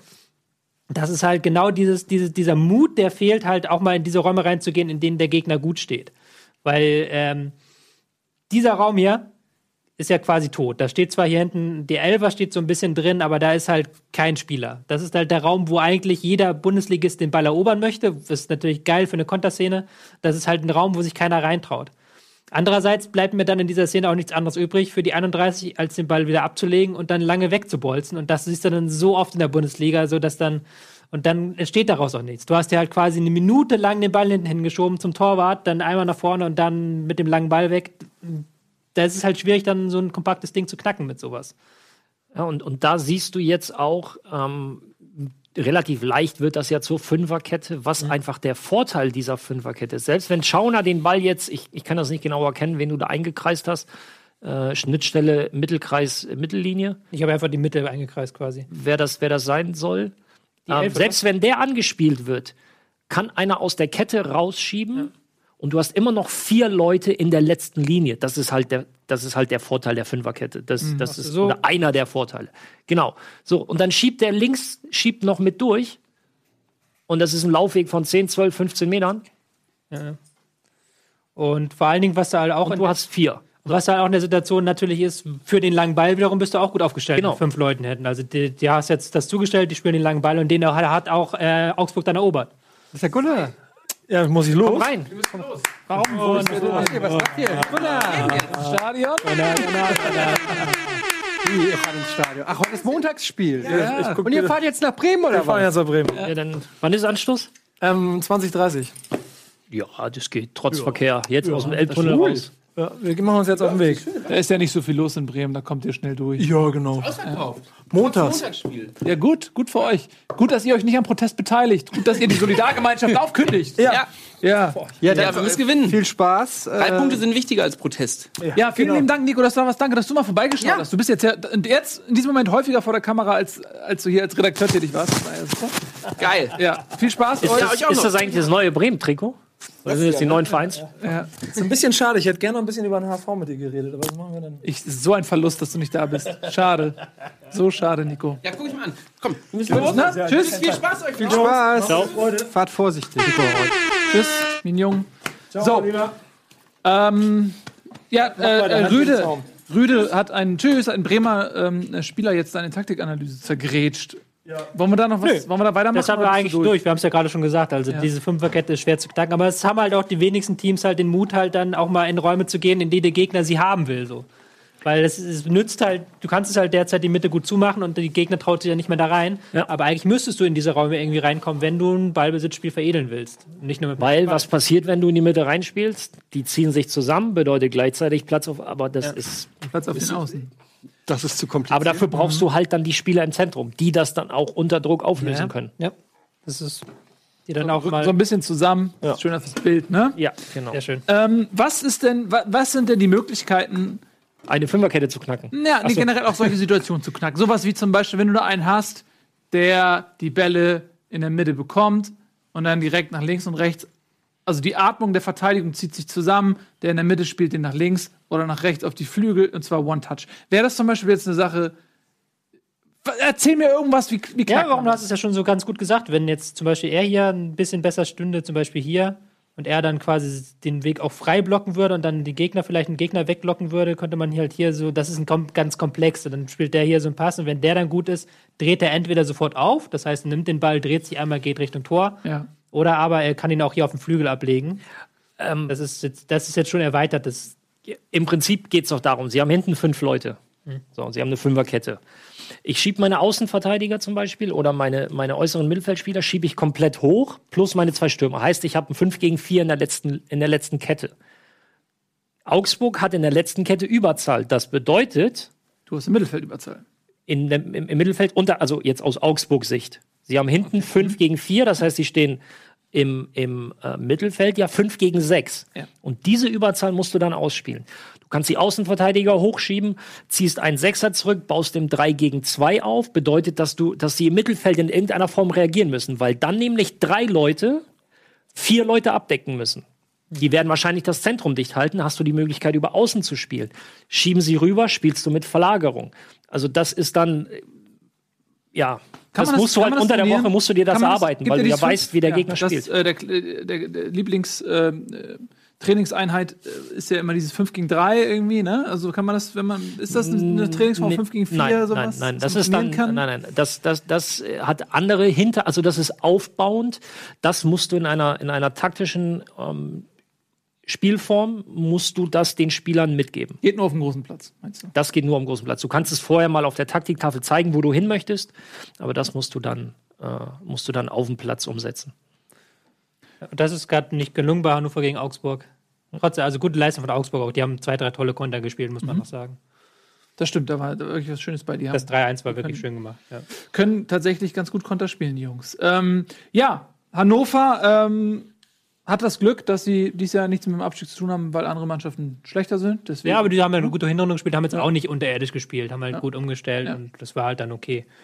Ähm, ja, also gut. haben halt Aber das Pech, dass, sie, dass niemand über ihren Fußball redet. ja, so. die Tendenz ist, ist Aber ein bisschen ab. Ey, man redet dem- immer über die über das äh, Zu über dem den Thema Schauplatz kann man ja nochmal die. Folge mit Gunnar Lott, wo Ja. wir hier saßen und er uns das erklärt hat vor ein paar Genau. Wochen. Die ist zeitlos. Kann man sich gerne angucken, Ja, wenn man das sich ist dafür noch interessiert. immer nicht gelöst, das stimmt. Gut, dann lass uns mal ein bisschen weitergehen ähm, mit dem nächsten Spiel, was hier auf deinem Zettel ist. Das wäre Dortmund gegen Frankfurt. Da gibt es ja eigentlich nicht so viel zu sagen. Oder willst du es irgendwie in ein, zwei Minuten Naja, jetzt nach diesem Thema muss ich mich jetzt muss ich meine Wortwahl doch noch mal überdenken. Ähm, aber in der ersten Emotion ähm, ist es schon ganz schön bei mir. Also ich war der, Eine, eine Achterbahn der Gefühle. es war, ja, und das, das, ist, das sind halt so diese Spiele, wo du, das kommt dir wirklich vor, als ob dir einer eine richtige Backpfeife gibt. So wirklich eine, wo du danach erstmal nicht mehr die Orientierung hast. Ähm, weil die Emotionen sich so schnell wechseln, dass du überhaupt nicht hinterherkommst. Und ähm, das war halt mit dieser Endphase, dass die, also die Eintracht ähm, jedes Mal nach einem Tor, das sie geschossen hat, keine zwei Minuten später das Gegentor gekriegt hat. Das tut so unfassbar weh, ähm, dass, dass am Ende das Negative eigentlich in einem, in einem äh, Spiel überwiegt, wo du eigentlich sagen kannst als Eintracht-Fan, na komm, wir haben hier bei Dortmund gespielt, wir haben uns hier extrem gut verkauft. Klar, unentschieden ähm, würde jeder unterschreiben, wäre gerecht gewesen, aber okay, hat nicht geklappt. Und dann sagst du, komm, aber in dem Moment, und der ist irgendwie immer noch da, ist es, tut es so unfassbar weh, dass ich das mir ich konnte kaum atmen. Ich war wirklich, ich wusste überhaupt nicht, wohin mit meinen Emotionen. Ähm, Du hast ja gar auch- keine Zeit gehabt, dich zu freuen. Nee, weil es auch, ich konnte überhaupt nicht glauben, was du siehst so hilflos zu und siehst eine Verkettung. Dieses 3-2 von Dortmund war ja eine Verkettung von Fehlern, die angefangen hat bei dem äh, bei dem äh, dummen Einwurf meiner Meinung nach von Boateng, der im Interview danach auch noch gesagt hat, dass der auf Sieg spielen wollte, noch in der 92. Minute, wo ich mir sage, Alter, ihr habt gerade in der 91. Minute den Ausgleich geschossen. Ihr In auf, Dortmund? In Dortmund, wie auf Sieg spielen. Seid ihr bescheuert? Nimm den Punkt mit halt die Schnauze, war mein Gedanke. Aber irgendwie waren die so in einem Rausch, weil die haben auch echt eine gute zweite Halbzeit gespielt ähm, und haben gegen zugegeben jetzt auch nicht das stärkste Dortmund, das ich in meinem Leben gesehen habe, aber trotzdem einfach wirklich Dortmund in der zweiten Halbzeit meiner Meinung nach äh, dominiert, würde ich schon fast so sagen. Ähm, und dann wollten sie in, dieser, in diesem Rausch nach dem 2-2 wollten sie tatsächlich scheinbar noch das Tor schießen. Dann kommt dieser Einwurf, dann kommt der Ball und da sind wir in der 93. Minute zu Radetzky, wo du eigentlich denkst, okay, die 93. Minute, noch eine Minute Nachspielzeit, Ballbesitz, ähm, Dortmund komplett zurückgezogen, mehr oder weniger. Drei Anspielstationen in der eigenen Hälfte. Pulisic rennt ihn so, So halb so motiviert. halb an, aber Ja, er dreht eigentlich schon ab, so dass er den Ball hätte in den eigenen Reihen halten können. Was macht er? Er macht einen Abschlag direkt in die Mitte, wo äh, Toprak steht. Dann kommt der Ball, äh, ich glaube zu Schürle war's, ähm, den drei Leute nicht stoppen können im Mittelfeld. Ne, äh, ja, es gab den Zweikampf mit Da Costa, der ihn irgendwie so halb anschießt oder so. Genau, er und dann schießt kommt er dann, da durch. kommt auch so eine Art Handspiel, weiß man nicht, hat man nicht, äh, haben sie keine Zeitlupe mehr gezeigt. Dann Russ noch daneben grätscht und so. Und dann kommt er irgendwie noch durch. Dann flankt er rein. Abraham hat noch so ein Bein dazwischen. Der Ball wird von Abrahams Ball abgefälscht, landet direkt, ich weiß nicht mehr genau, wer es war, ähm, bei einem Dortmunder Spieler. Und da kam der Zeitpunkt, wo ich wirklich sauer war auf der Costa, der bis dahin fantastisch gespielt hat eigentlich. Ähm, der hat natürlich auch nicht damit gerechnet, das muss man ihm zugutehalten, dass der Ball so bescheuert fällt, aber der einfach abgeschaltet hat für fünf Sekunden und das Abseits aufgehoben hat. Weil er ja vorher versucht hat, die Flanke zu Genau, verhindern. weil er vorher die Also, Flanke verschoben hat, aber er, er ja. muss natürlich direkt danach wieder zurückrennen. Ja. So, das Ja. war sein Fehler. So und äh, dass das menschlich ist. Ich habe natürlich auch nicht gerechnet, dass der Ball so fällt. Er auch nicht. Und in neun von zehn Fällen passiert es auch nicht. Aber das war der zehnte Fall. Und er trottet zurück, hebt es abseits auf. Batsushiu, wie heißt er? Bats- Batshuayi. Batshuayi ist komplett frei. Um ihn rum kein einziger Eintracht-Spieler. Und er ballert das Ding in der 94. Minute in mein Herz. und ähm, es ist einfach, ja, was soll man sagen, so, so ist Fußball. Ähm, das ist jetzt das dritte Spiel, was die Eintracht in, in, in der äh, Nachspielzeit verloren hat. Sie hat in der Hinrunde drei Spiele in der Nachspielzeit gewonnen. Man kann also wirklich sagen, es gleicht sich immer alles aus.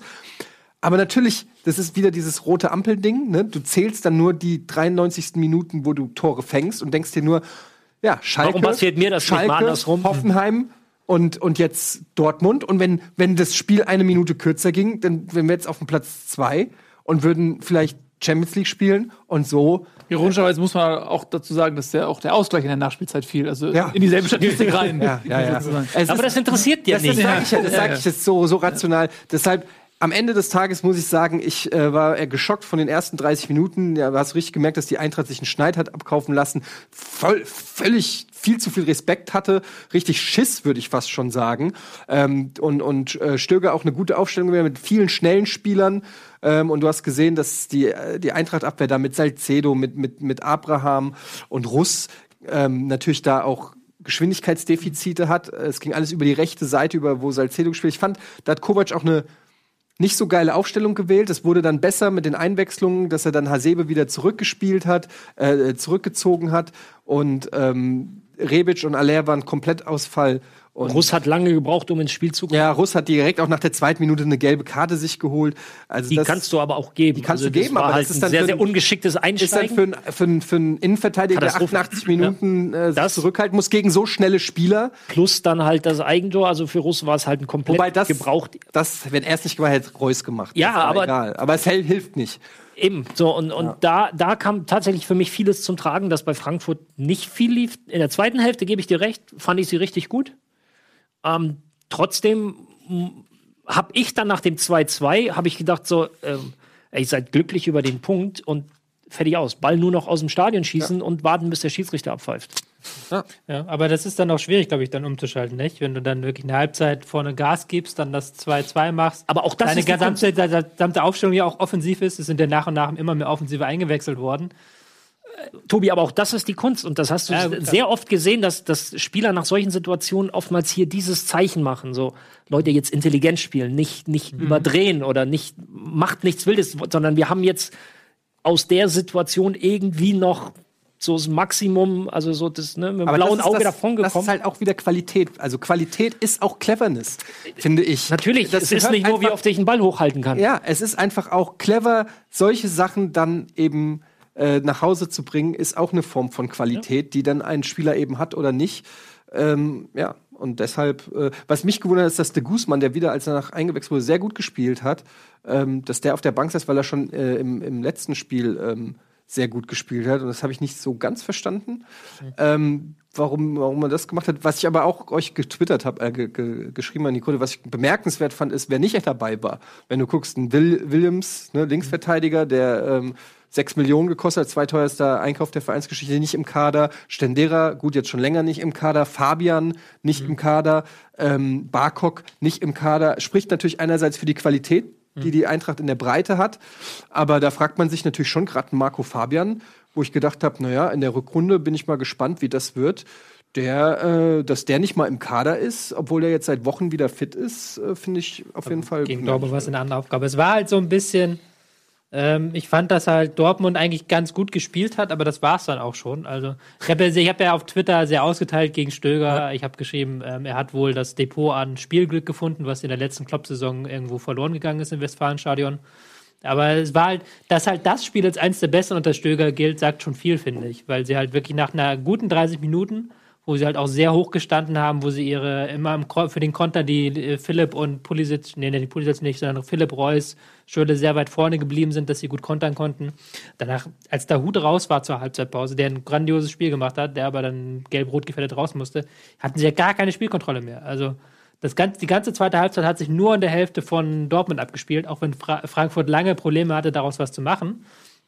Aber es war halt komplett dann, als wäre der Schalter gezogen gewesen. Was ich, bei, was ich da immer echt erstaunlich finde, ist, man ist ja so ein bisschen versucht zu denken, okay, der Stöger ist jetzt ein Ergebnistrainer, ja, der sich sagt, so, okay, ein, ein Sieg mit einem Torunterschied ist ein Sieg. Ja, am Ende des Tages interessiert das niemanden. Ähm, aber das Spiel gegen Frankfurt hat ja auch mal wieder gezeigt, was du auch gesagt hast mit dem Spielglück, das ist ja nicht kalkuliert.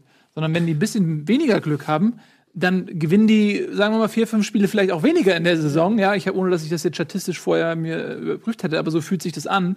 Und wenn du dir mal die Tabelle anschaust, das können wir ja mal gemeinsam machen, falls wir sie vorliegen haben, dann schaut man eben, dass, dass wenn du dieses Glück eben ein bisschen abziehst, das wird verdammt eng. Und wenn du dann in Dortmund schon wieder die Champions League verpasst, ähm, uiuiui. Ja, aber auch das ist Qualität. Und dann steht da halt Batshuayi und haut das Ding in Winkel. Ja, mehr oder natürlich. weniger. Aber. Also- auch das, wie gesagt, wenn Frankfurt das ein bisschen cleverer macht, dann ist diese Qualität am Ende, ähm, äh, bringt dir die vielleicht aber auch nicht deswegen so viel, ne? steht Dortmund auf drei und Frankfurt auf fünf. Ganz genau. Ich meine nur, dass, dass ähm, ich ein bisschen erstaunt bin. ne? Ich, bin Nächstes Jahr. ich bin einfach ein bisschen erstaunt darüber, dass, dass Dortmund tatsächlich so schlecht ist.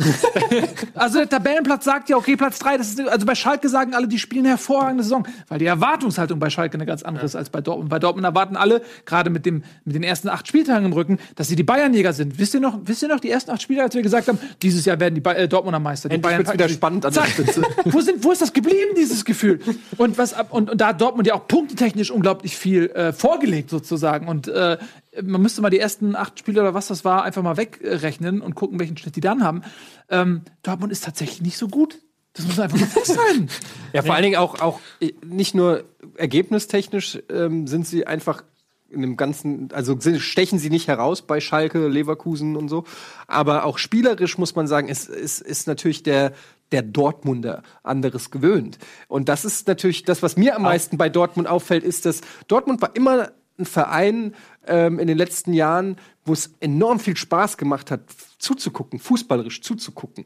Ähm, und das ist jetzt auch ähm, unter Stöger so ein bisschen abhanden gekommen. Es ist einfach ein sehr biederer Fußball, ähm, den sie da teilweise bieten. Und das ist einfach ungewohnt jetzt erstmal aus, aus, aus Sicht eines Externen, der auf, auf Dortmund-Spiele guckt. Ich war bei Salz, gegen Salzburg im Stadion und irgendjemand hat danach getwittert, so, da war, hat eine junge, hungrige Mannschaft, die sich in jeden Zweikampf geworfen hat, gespielt gegen eine alte Garde. Vor zehn Jahren wäre Dortmund die junge Mannschaft gewesen, heute war Dortmund die alte Mannschaft. Und ich bin jetzt ungern äh, Spielverderber, aber es gab noch andere Spiele und ich glaube, allein das Dortmund-Thema, da könnten wir.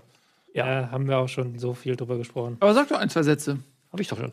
Achso, ich dachte, du hältst jetzt was zurück und wolltest nur sagen, dass du Nee, was nee, zurückhältst. nee, sind nur einfach noch Ja, andere Spiele. Wir haben ja heute ein so, bisschen an. okay, Entschuldigung, ich dachte noch, okay. alles Nee, ich wollte nur Nee, nee, auf andere Spiele noch hinaus, Okay, andere. Themen. Ich Also weiß schon, dass, dass, dass du nicht weitermachen willst. Ich, pass auf, wir haben, pass auf, ganz kurz. Ich mache das in zwei Minuten. Ist ja gar kein Problem. äh, Bayern gegen, gegen Hamburger SV. Äh, die Bayern, diese über ehrgeizigen Schweine, müssen Da wollen die auch noch ein natürlich. Spiel gewinnen. Das ist, sorry, das ist so, als wenn so ein verwundetes Reh, halb dem Wahnsinn, was nicht mal durch seine, selbst durch seine Instinkte fehlgeleitet, es nicht schafft, sich selbst zu ernähren, auch noch irgendwie, äh, irgendwie die Staupe hat und ein Bein ist irgendwie weggerissen, weil es in eine Bärenfalle getappt ist und es schleppt sich so auf, auf, auf zweieinhalb Hufen irgendwie durch den Wald und versucht irgendwo eine Knospe zu knabbern, aber er hat keine Zähne, weil es Karies hatte. Irgendwie und dieses Tier. Und dann kommt Bayern München, aber eine komplette Panzerbrigade. irgendwie. Und mit Luftunterstützung und, und die Navy irgendwie schießt noch Lenkraketen von einem, von einem Ozean, der 500 Kilometer weit weg ist, punktgenau auf dieses Reh. Und das sind die Bayern gewesen, die wirklich in Bestbesetzung angetreten sind, die, diese über ehrgeizigen Schweine. Und die haben einfach den Hass. Also ist schon ein das- bisschen unsympathisch. Das war, aber, das war aber schon echt, also ich fand das echt krass. So beim Stande vom 1 zu 0 war irgendwie ein Eckball, der, nee, war ein Abstoß, der hätte ein Eckball sein soll. Da ist Kimmich halt ausgerastet auf den Linienrichter losgegangen, als wäre es irgendwie das Champions League Halbfinale. Ja, aber jetzt- nach dem 3-0 schnappt sich ja Rom, wirft sich da in den Zweikampf, schnappt sich den Ball und startet da den Mega-Konter, wo du dir denkst, es steht 3-0 und die. Aber genau das, Tobi, Ja. genau das. Wunderbar, dass du es anführst. Ich habe das, glaube ich, schon mal erzählt, dieses Beispiel. Ähm, nur mit dieser Attitüde kommst du doch erst in den Bereich rein. Weil wenn du solche Spiele als Lappalie ansiehst, als, ja, das machen wir schon, schaffst du es nicht in die komplette Spitze. Das ist doch auch wieder eine Qualität. Jede beschissene Situation und jedes einzelne Spiel die die als, als mit dem absoluten Maximum anzugehen. Aber du kannst auch sagen, wenn die Bayern das 2-0 gewinnen, dann sagst du, die cleveren Bayern. Äh, mit dem ich bezog mich jetzt konkret auf seine- auf seine spielen sie auf Situation. Ergebnis das, oder ist so. mein, das haben sie Also- in den letzten Wochen gemacht. Ich glaube schon, dass die gegen Hamburg, das ist so assi, aber dass Nein, die halt gewusst ist so. haben, das können sie 6-0 gewinnen. Also machen wir, Also höher das jetzt 6-0. Also Ja, aber geben fandest du das nicht her. schon von Anfang an entschieden, das Spiel? Natürlich war das Und jetzt mal ganz, Bayern- jetzt aber mal du kannst zum ja Abschluss die beiden das Elfmeter. Ich habe das Spiel nicht in Völle gesehen, aber was ich auch in der Konferenz gesehen und gelesen habe, war, dass die Bayern irgendwie nach dem 3-0 oder so ordentlich vom Gaspedal gegangen sind. Nach dem das 3-0, ja, widerspricht ja so ein bisschen dem, was Also die letzten beiden, also die Elfmeter, ne? Ja, das war jetzt, also ich, er schubst, dieses, schubst, ich habe jetzt, weißt du, das war so, ich, ich finde dich doof, ich schubst dich, wie, Ja. wie, wie im Kindergarten, war das wirklich so, so plump und dumm und dachte, er- nachdem er erst verschossen wurde, war das so, als wenn die, nee, komm, die, die geben, krieg, ich krieg noch eine Chance. schaffst du, Levi. So, äh, ich, also das, das ist schon, und was ich damit meine ist, klar, wenn der HSV nur 2-0 verliert und ein gutes Spiel macht, kannst du zumindest ein bisschen Selbstbewusstsein rausziehen. Kannst du zumindest sagen, hey, wir uns nicht abschießen lassen, mehr kann man nicht erwarten. So, das Beste, was die Situation gemacht. Aber in so einer Situation, dich da so abschießen zu lassen, ähm, ja, Mann, ey, ist ja nicht so, dass ich noch Hoffnung hätte, aber rein rechnerisch ist es halt noch nicht vorbei und dann sollte man halt auch das irgendwie vernünftig zu Ende spielen. Aber egal, das ist wieder ein anderes Thema. Nach dem, nach dem heutigen Ja. Personalwechsel solltest du vielleicht wieder ein bisschen Christian Hoffnung Titz, haben. hast du jetzt neue Hoffnung mit neuem Trainer? Ähm, da würde ich ganz gerne, jetzt wird es doch mehr als zwei Minuten, deine Schuld, Tobi, ähm, da würde ich dich ganz gerne zu Wort kommen lassen, weil du den, ich kenne den neuen Coach überhaupt nicht. Alles, was ich weiß, ist, dass der mit der Regionalligamannschaft sehr viel Erfolg hat, diesen Tabellenführer, die spielen eine tolle Saison.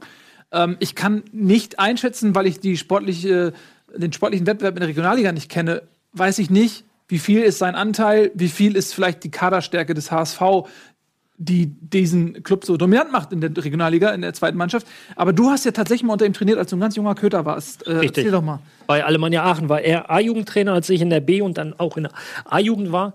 Ähm, Christian ist ein unheimlich, ja, ein sehr, sehr akribischer Arbeiter, ähm, der ein sehr, sehr hohes taktisches Verständnis hat. Ich äh, ist allerdings auch schon lange her. Also das, aber das wird sich ja nicht verändert haben. Er hat auch heute noch einen Taktikblock und und und.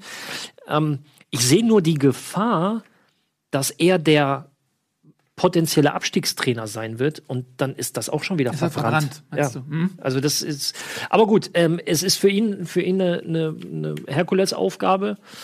Es ist ja rechnerisch noch möglich. Also der Verein ist ja noch nie abgestiegen. Insofern ähm, solltest du so lange dann auch noch die Hoffnung. Die Frage ist dann nur, wird's besser?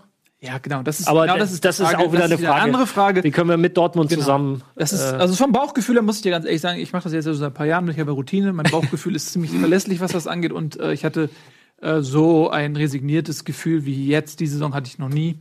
Und dementsprechend ist meine Hoffnung auch nicht groß. Aber natürlich ist es auch wieder eine Situation, in der Potenzial liegt, der mir keiner mehr einen Pfifferling auf dich gibt. Ja. Dann spielt es sich ganz ungeniert. Ja. Und dann, Wichtig ist, seine, wichtig ist seine Qualität und dazu kann ich nichts sagen, weil es A zu lange her ist und B ein anderes Ja. Niveau. Äh, Stichwort Menschenführung. Weil den Jungs jetzt, ähm, ähm, du schaffst es nicht, den äh, taktisch jetzt nochmal den Fußball neu zu erklären und deine Taktik zu, Ja. äh, dass sie dass es umsetzen, sondern wie packst du sie jetzt, dass sie das, was sie drauf haben, umsetzen, um vielleicht noch das Wunder zu Weil schaffen. ich glaube gar nicht, ich glaube, vielleicht ist es sogar andersrum besser. Sozusagen, so Jungs, ihr habt jetzt in den letzten Jahren, habt ihr so oft gehört, gebt mal alles, haut alles raus, wir schaffen das noch. Wir Ja, arbeiten umsetzen müssen sie es ja Ja, trotzdem. wir, wir arbeiten jetzt einfach mal so ein bisschen, ihr folgt das und wenn es klappt, klappt wenn nicht klappt, nicht klappt. ja, meine müssen ja trotzdem ne? bereit sein, es umzusetzen. Ja, klar, das klar. Also das, das, Ja, der Bereit, äh, Bereitschaft zu Erfolg äh, muss minimal vorhanden sein. Ja, genau. Und dann, aber ich meine, ich man hätte, wenn, äh, wir spielen jetzt hier alles durch, aber selbst wenn es funktioniert, spätestens dann, wenn sie wieder sehen, shit, da ist tatsächlich Land in Sicht, dann hast du auf einmal wieder eine andere Drucksituation. Ne? Also so, dann, dann denkst du, shit, äh, wir können es wirklich noch schaffen und dann, ah. na gut. Aber ähm, äh, noch zur ähm, Dauer des Aufenthalts auf der Trainerbank angeblich sucht dann der neue Sportverstand einen neuen Trainer. Der neue Sportverstand ist noch nicht da. Es ist gar nichts da. Thomas von Hesen berät das Vakuum, was quasi den HSV gerade lenkt. Und ähm, wenn dann irgendwann ein neuer Sportvorstand da sein sollte, ich denke, es gibt aber auch schon im Hintergrund Kandidaten, dann soll der sich um die Trainersuche kümmern. Ist ja nicht ausgeschlossen. Klaus dass er- Alofs hat abgesagt. ähm, Klaus Allers hat dem HSV abgesagt. Habe ich noch nicht mitbekommen, ist eine neue Information. Aber Was ja aber je gefragt wurde. Doch. Mir, also, Ja? Oder er hat zumindest sich, hat selber gesagt, er will es nicht beim HSV machen. Das glaube ich aber nicht. Ich glaube schon, dass der gefragt wurde. wenn er sich diese Aufgabe nicht zutraut, dafür muss man wohl ein echter Mann sein. Ähm, Scherz natürlich. So, wir machen jetzt noch ein bisschen Werbung. Und, äh, oder wollen wir das nicht mehr machen, Werbung, liebe Regie? Wollen wir nicht mehr Werbung machen? Nee, das lohnt sich gar nicht mehr, oder? Ähm, weil wir wollen jetzt noch mal ein bisschen, wir haben es versprochen, was? Da hat, der hat Regie? Regie? Hallo? Regie? Was wollte ich sagen? Was wollte ich Keine Werbung. Okay, ähm, dann würde ich sagen, Genau. machen wir die restlichen Spiele schnell in der Kurzanalyse. Genau. Dann werden Wir wieder haben- einige schimpfen, aber Ja, na, aber di- diesmal glaube ich, ist es okay. Und ja, ich rede, ich werde das nicht mehr sagen. Die die Leute wissen es und ich glaube, es war ein spannendes Thema heute und da kann man auch mal, finde ich, ein Spiel wie Hertha gegen Freiburg Ja, 0 gut, zu 0 aber in der Kurzanalyse abhandeln. Ähm, das mache ich. Ja. Hertha hätte das Ding gewinnen können in der ersten Halbzeit. Haben sie guten Fußball gespielt, nach der Pause nicht mehr und dann ging es zu Recht 0-0 aus. Freiburg momentan sehr glücklich mit den Ergebnissen her. Dann ähm, nehme ich einfach mal nonchalant Werder gegen Köln. Nein. Während du aussuchst, mache Nee, ich ja. Hoffenheim, Hoffenheim Wolfsburg. Ja. Ähm, bei Wolfsburg wirkt das für mich wieder sehr, ich sage das häufiger mal, aber auch da wieder sehr viel äh, Stückwerk. So jeder Mannschaftsteil irgendwie für sich, kein, kein Verbund und dann schaffst du es halt auch nicht, ein, eine, ein temporeiches Hoffenheim zu stoppen. Und äh, die haben das Ding dann auch äh, tatsächlich verdient gewonnen. Klar, dann haust du dir mit Pech noch das dritte selber rein, aber, aber an, der, an dem Ergebnis oder an dem Spielausgang an sich äh, gibt es meiner Meinung nach nichts zu deuten, da Wolfsburg nicht Auf, Auflösungserscheinungen zeigt, aber jeder mit sich selber beschäftigt ist und da keine kompakte Mannschaft auf dem Platz steht. Ja. Und das brauchst du. Wolfsburg hat Bock, den Relegationsrekord des HSV zu brechen. Das ist, glaube ich, deren ambitioniertes Ziel dieses Jahr. Könnte sehr gut gelingen. Dann mache ich weiter mit Leverkusen gegen Gladbach. Ähm, ja, ähm, bei Gladbach muss man immer so ein bisschen entschuldigend hinzuführen. Die haben auch echt Verletzungsprobleme. Da fehlen wichtige Spieler. Jetzt auch Westergaard noch mit einem äh, Bruch, äh, der äh, in der, meiner Communio-Mannschaft ist. Äh, Genauso wie Raphael, ähm, der seit Wochen nicht spielt.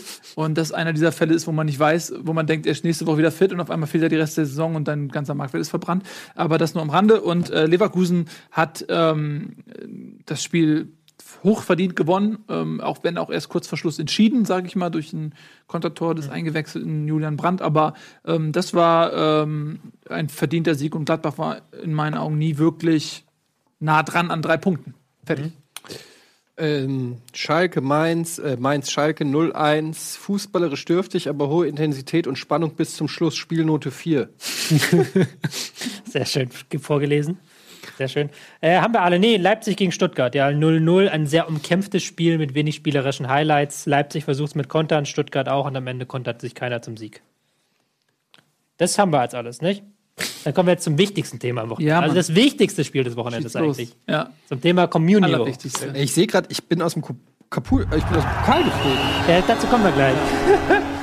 es gab ja diverse Pokalspiele beim Communio. Was machst du? Ähm, ein Duell hieß äh, Nils gegen Tobi Escher. Ja, Mann. Und Tobi Escher, ich habe ja meine gesamte Saison auf dieses Spiel ausgerichtet. Ich habe in den zwei Wochen davor investiert wie nichts. Ich habe meine komplette Mannschaft umgebaut. Und dann kam das Hinspiel und ich habe mir gedacht, ich habe mir so eine Chance ausgerechnet. Und dann habe ich minus sechs Punkte gemacht und das Ding war eigentlich schon nach dem Hinspiel entschieden. Und das Rückspiel habe ich jetzt auch 38 zu 8 oder so verloren.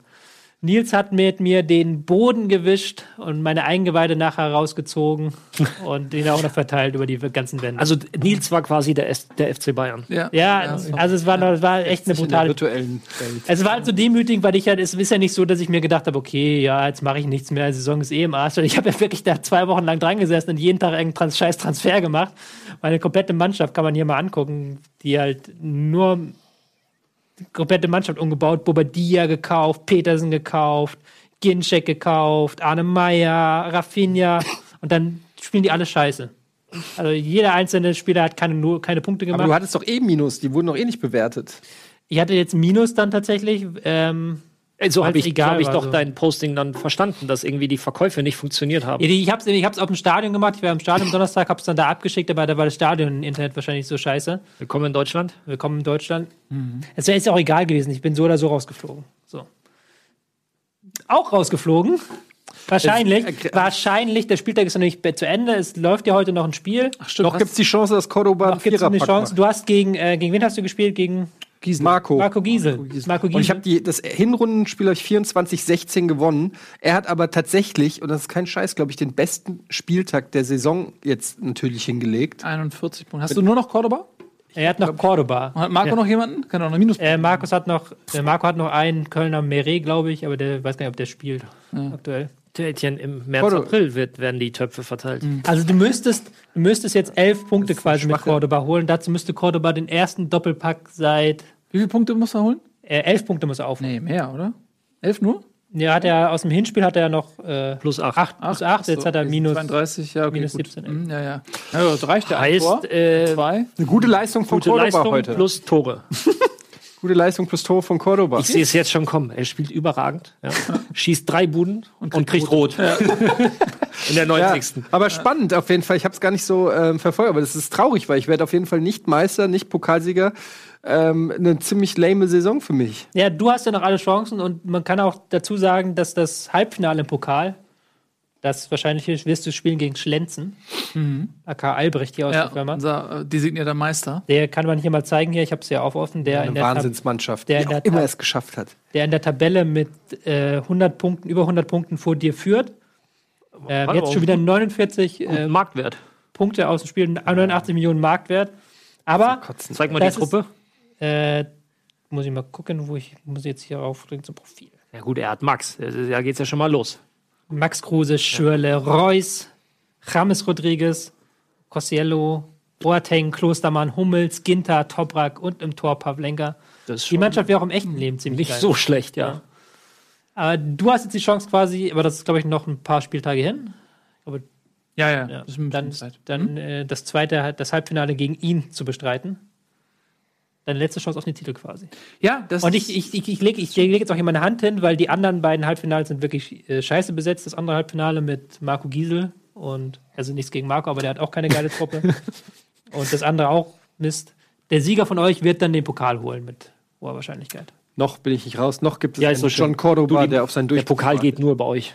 Pokal geht nur bei uns, das stimmt. Ja, das ist schade. Das Spitzenspiel im Halbfinale ist ein bisschen verschenkt. Ähm, aber gut, dafür darf jemand anderes dann nach Berlin fahren, der es eigentlich nicht verdient gehabt hätte.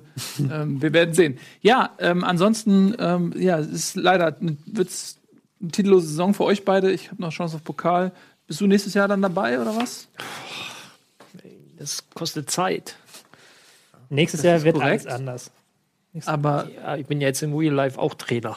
das kann Aber man das hilft, das hilft, das, weil du lernst plötzlich ja auch die ganzen Spieler, recherchierst du und lernst sie kennen und so und dann weißt du plötzlich. Außerdem kannst du dir als Trainer dann sogar so aufstellen, wenn du als Trainer selber Communio spielst und dann sagst, ey, sorry, Reus, du musst heute auf die Bank, weil ich hab, äh, mein, mein, mein, mein Kollege, mit dem ich Communio spiele, der hat dich und der ist drei Punkte vor mir, deshalb stehe ich heute nicht auf. Meinst du, das würde Stöger machen? Gibt es aber nicht auch die Geschichte, zum Beispiel, dass Mats Hummel sich immer selber hat, der, der auch irgendwie Community spielt, sich dann immer das, selber das an der weiß ich von allen Fußballern, die Kommune spielen, die kaufen. Ich habe auch damals, ich hatte einen Marktwert von 160, ich glaube, ich habe 800 für mich bezahlt. Ich haben wollte. Ja, den Marktwert, du hast so eine Woche auf 170.000 wahrscheinlich. Irgendwie so. Aber das würde ich auch machen. Das ist ja noch ein zusätzlicher Push, wenn du weißt, eine doppelte Belohnung. Wenn ich heute gut spiele, gibt es auch noch zu Hause Punkte bei Communio. Das heißt, kannst du es dann taktisch nutzen. So, wenn du weißt, dass Ralf sich kauft, dann bietest du einfach mal eine Million Ja, für Ralf. Aber wenn du das Communio, auch äh, das System, das der, der Notenvergabe ein bisschen verstanden hast, das wurde jetzt ja geändert diese Saison, und wenn du jetzt zum Beispiel merkst, okay, pass auf, wenn ich mega viele Pässe spiele, dann bekomme ich gute Noten. Dann würde ich ja ständig Pässe spielen. Dann würde ich immer sagen, gib mir den Ball, gib mir den Ball, gib mir den Ball. Dann müssen wir zwei Meter Pässe spielen die ganze Zeit, und so Tiki-Taka. Was meinst du, was los war, wenn wir gemeinsam Bundesliga geguckt haben? Alle zusammen und dann ist ein Tor gefallen. Und, äh, ah, scheiße, Tor für so und scheiße. Ja. Ah, der hat's geschossen. Sehr gut. Ja, ja, genau. Also, den, äh, hat's alles oder wenn man Konferenz guckt, Tor in so und so, und dann guckt man, dann, äh, man sieht, Wer hat- und du- innerhalb von einer Sekunde sieht man, wer das Tor geschossen Genau. hat, weil die Kamera ist immer auf die ja, Torwart ja. konzentriert. Und das immer hast du enttäuscht, immer- wenn's nicht Ja, der du Du hast Spieler ist. immer im, am Jubel im Bus oder, also, was heißt am Jubel, aber an dem Ja hast du immer gehört, wer ihn bei Communio hat. Siehst du? So, äh, Jubel wird es später hier geben, in diesem Studio. Es wird schon hier so mit Popcorn und so aufgebaut, denn hier gibt es heute Abend Rülpsters Kneipenquiz. Ähm, Äh, Nächste Woche tolle Gäste bei Bundesliga. Die Jungs vom Podcast 93. In Mannschaftsstärke reisen sie ja. in Ja, Mannschaftsstärke. Mannschaftsstärke. Da Das müssen wird wir sehr unterhaltsam. das Wisst ihr, was ihr euch da antut? Jetzt mal ehrlich. Ich weiß es. Ehrlich gesagt, ja. Sehr Super. Ich wünsche euch, ich wünsche euch viel Spaß. Danke. Programmhinweise an dieser Stelle. Nächste Woche Montag, direkt nach Bundesliga, umschalten zu den Kollegen von Sport 1. FC Ingolstadt U21 gegen 1860 München Wer sitzt auf der Trainerbank? Auf der Co-Trainerbank. Ralf Aber Kunesch auf der Co Ja, aber das, in der heutigen Zeit ist die Sport 1 Co-Trainerbank ja. ganz schnell die Trainerbank. ja? ich wünsche erst Ihnen alles Gute. Nein, nein. Ja, ich werde das beobachten. Und äh, jetzt machen wir tatsächlich äh, Kanal durchgenommen Demon's Souls. Ich muss dazu sagen, die letzte Folge war die schlechteste spielerisch in der Geschichte des dieses Kanal durchgenommens. Das war wirklich unfassbar schlecht. Es ist ungefähr so, als wenn Bayern München, also der HSV reist zu Bayern München. Das ist die Situation vor dem Knaller durchgenommen. Und ihr seht jetzt den HSV gegen Bayern München. Sehr gespannt, was ihr gelernt habt. Und ähm, viel Spaß beim Haten. Ne? Tschüss. Bis später. bis gleich. Bis jetzt.